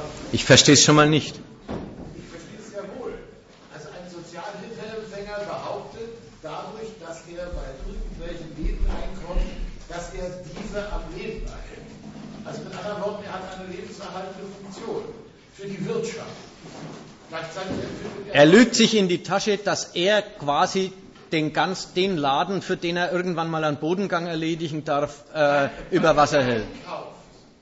Ach, den er einkauft. Mit seiner, mit seiner Sozialhilfe ist er die Kaufkraft, von der die Firmen leben. Und da ist er auch ein Rädchen im Getriebe. Ja. Ja. ja. muss der gewöhnliche Arbeitnehmer auch über den Jordan kommen, nämlich in den Hafen der Ruhe der Existenzakt. Ja, wobei ich jetzt das Argument gar nicht auf die Existenzangst beschränken wollte. Es hält einfach niemand aus, zu sagen, ich bin hier in einen Scheißdreck geraten, aber, aber, aber es ist gut so. Das hält niemand aus. Also ist das Bedürfnis, sich zu erklären, warum es in Ordnung geht, das Bedürfnis ist ein geistiges Bedürfnis, das aus dem praktischen Arrangement entspringt. Die Gartenlaube, das ist sozusagen der Grundfortsatz der Das ist die Gartenlaube, ja. so weit hat, dass sie sagen, ähm, ja okay, das ist eine Situation, die machen es klein und die wollen mich auch oder sonst irgendwas, ähm, ja dann machen sie auch meistens wenn sie dann anfangen, es wieder zu rechtfertigen, sozusagen, äh, ja, dann, dann bleibt man halt, dann stehen sie halt. Ja.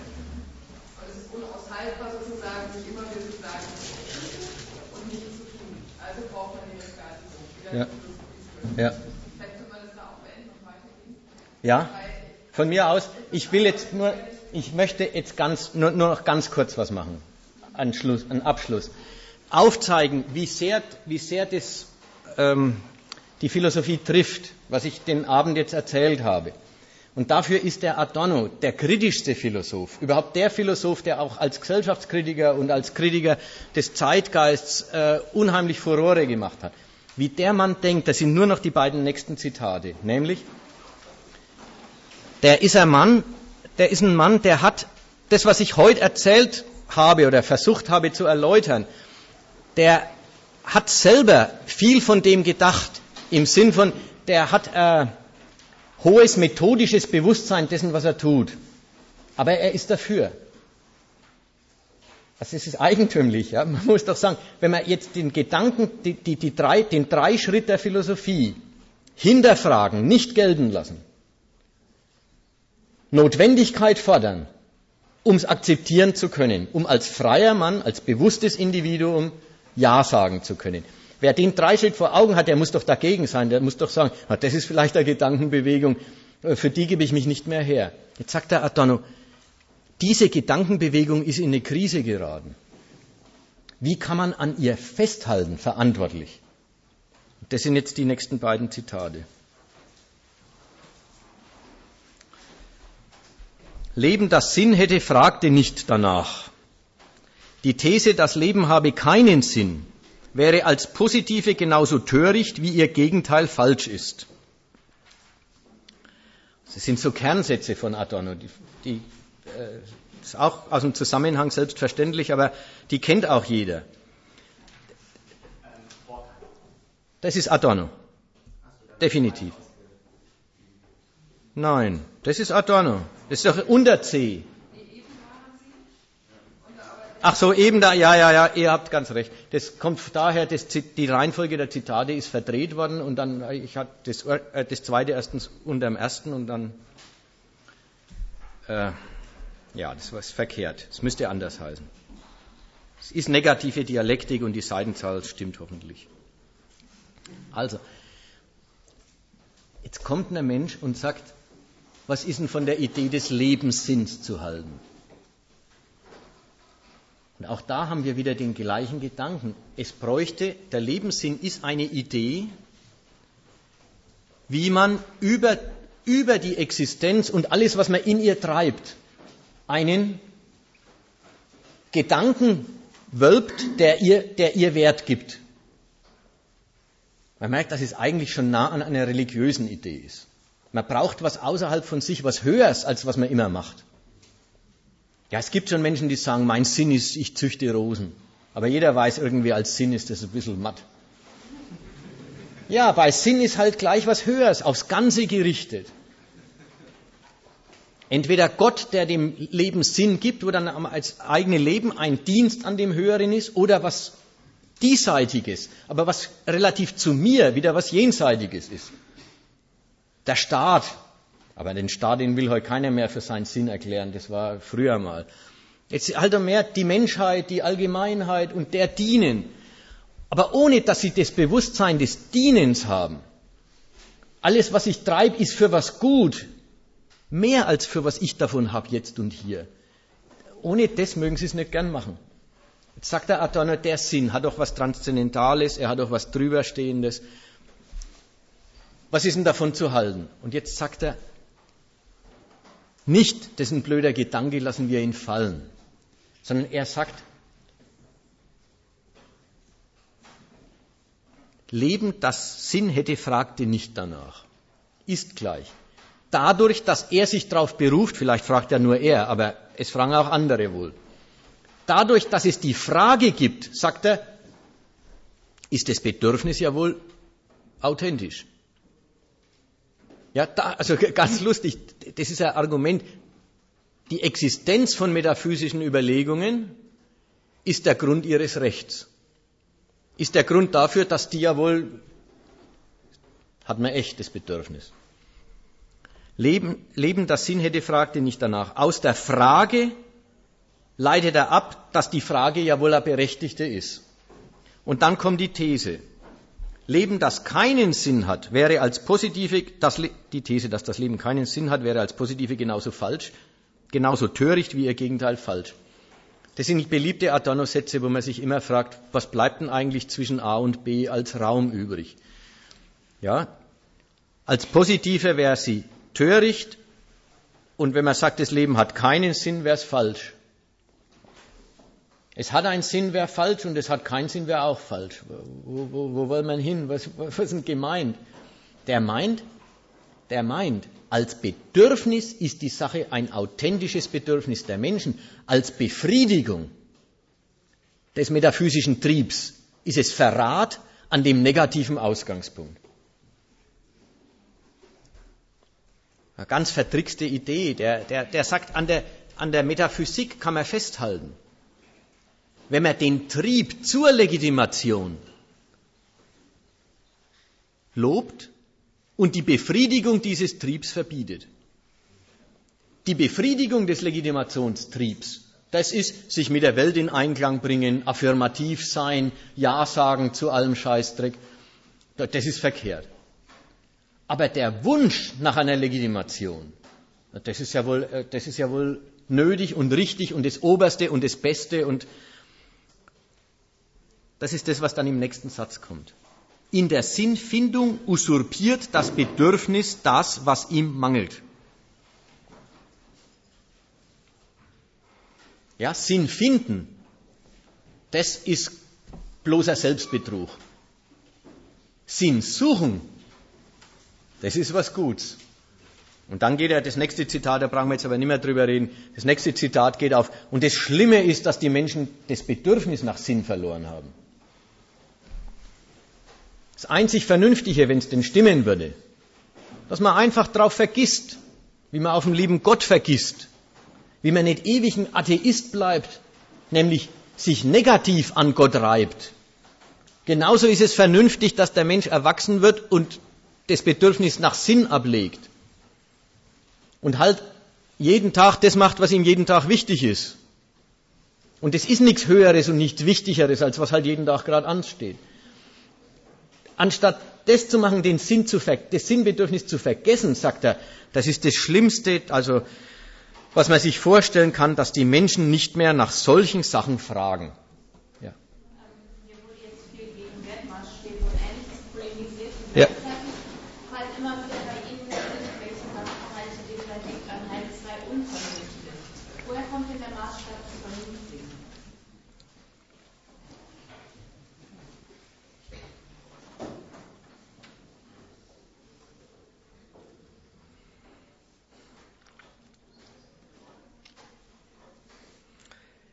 Ja, da muss man ein bisschen fragen, stimmt schon, das mache ich öfter mal. Und wo, wo, wo kommt er vor? Die, die, Vernunft, wenn man so reden will, ja, das ist immer dieser hohe Ton. Also streich mal den hohen Ton mal. Aber irgend so ein Wort brauche ich auf jeden Fall. Also das kann ja auch sagen rational oder zweckmäßig oder irgendwas. Jedenfalls in jedem dieser Fälle ist in der in dem Bereich der Praxis, wenn wir jetzt über das reden, da ist die, da ist ihr Vernunft schon drin. Wenn ich Brot backe, wenn ich arbeite, dann ist die, die Vernunft der Tätigkeit, dass das Resultat zweckmäßig erreicht wird.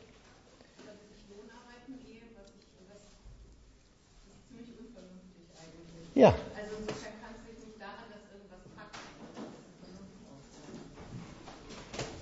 So wollte ich es nicht meinen. Das war nicht der Gedanke. Ich wollte nicht sagen, alles, was passiert, ist vernünftig. Das war nicht mein Ton. Mein Ton war, in der Tätigkeit selber steckt der Maßstab. Ich brauche nicht irgendwoher aus dem Himmel oder aus einer Wertdebatte einen Maßstab ziehen. In jeder Tätigkeit steckt Ihr Maßstab. Das war, das war der Ton. Und wenn der verletzt wird, wenn ich eine Tätigkeit mache und ich tue gar nicht das Richtige, um den Zweck zu erreichen, um den es in der Tätigkeit geht, dann sage ich, das ist unvernünftig. Aber das ist auch für jedermann sofort einsehbar.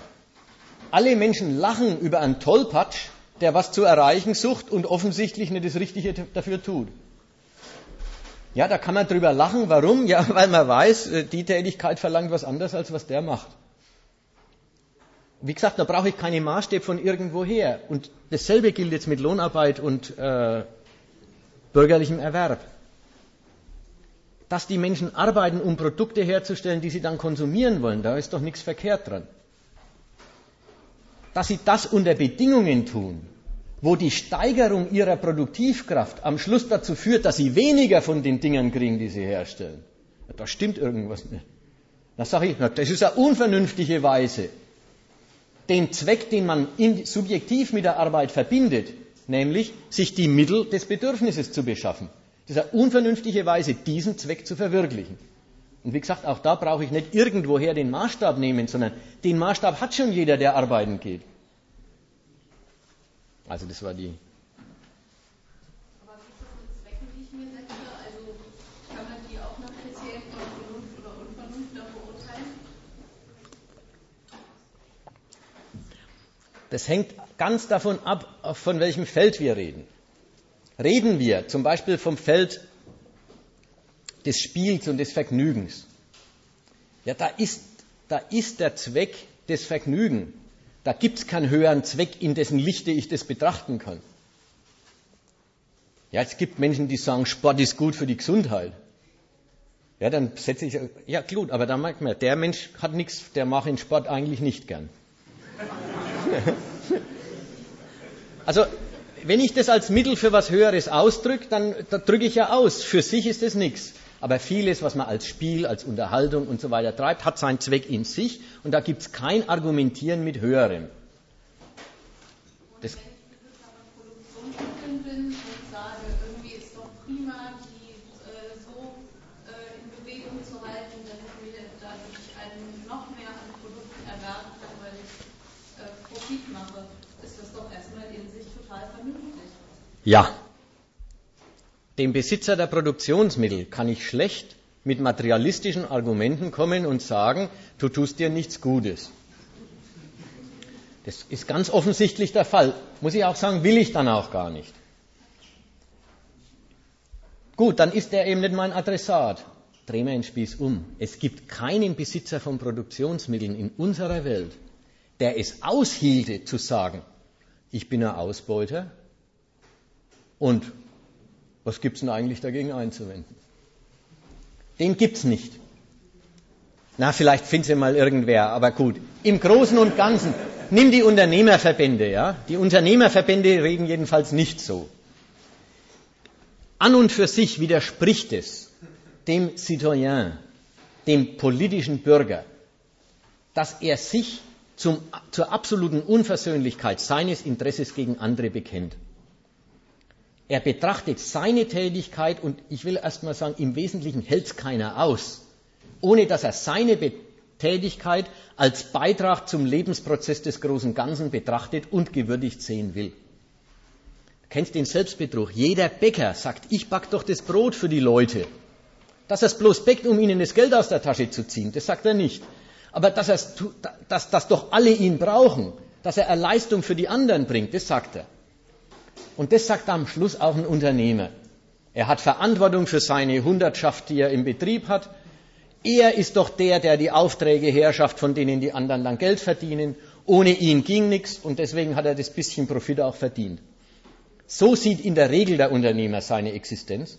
Und dem kann ich schon sagen, na, ein bisschen Selbstbetrug liegt da schon drin, wenn ich will.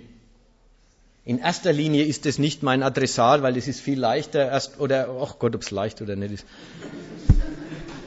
Es ist erstmal äh, jetzt ist wieder rational. ja, es folgt aus, der, aus, dem Urteil über die Objektivität, dass die Geschädigten die sind, die sie, die, die sie abschaffen und abwerfen sollen. Also will ich denen am liebsten sagen, ihr macht da, ihr macht da nichts Gescheites. So. Ansonsten, den Unternehmer kann man eigentlich bloß in Bezug auf seinen moralischen Selbstbetrug packen und ihm sagen, na komm, du hast vielleicht eine Einbildung über deine Rolle. Und wenn er auf sie Wert legt, kriegt er vielleicht Zweifel an der Rolle, auf die Einbildung. Wenn er sagt, letzten Endes geht es ums Geld, dann wird er sagen, du kannst hier sagen, was du willst, ich halte an meinem Interesse fest. Und es ist eben dann gegensätzlich gegen das Interesse derer, die das für kein gutes Lebensmittel halten. Also gut, das war jetzt der Punkt, ja. Mir ist es recht, wenn wir jetzt Schluss machen. Es ist jetzt sehr lang und ich habe die äh, Aufmerksamkeit bis an die absolute Grenze beansprucht.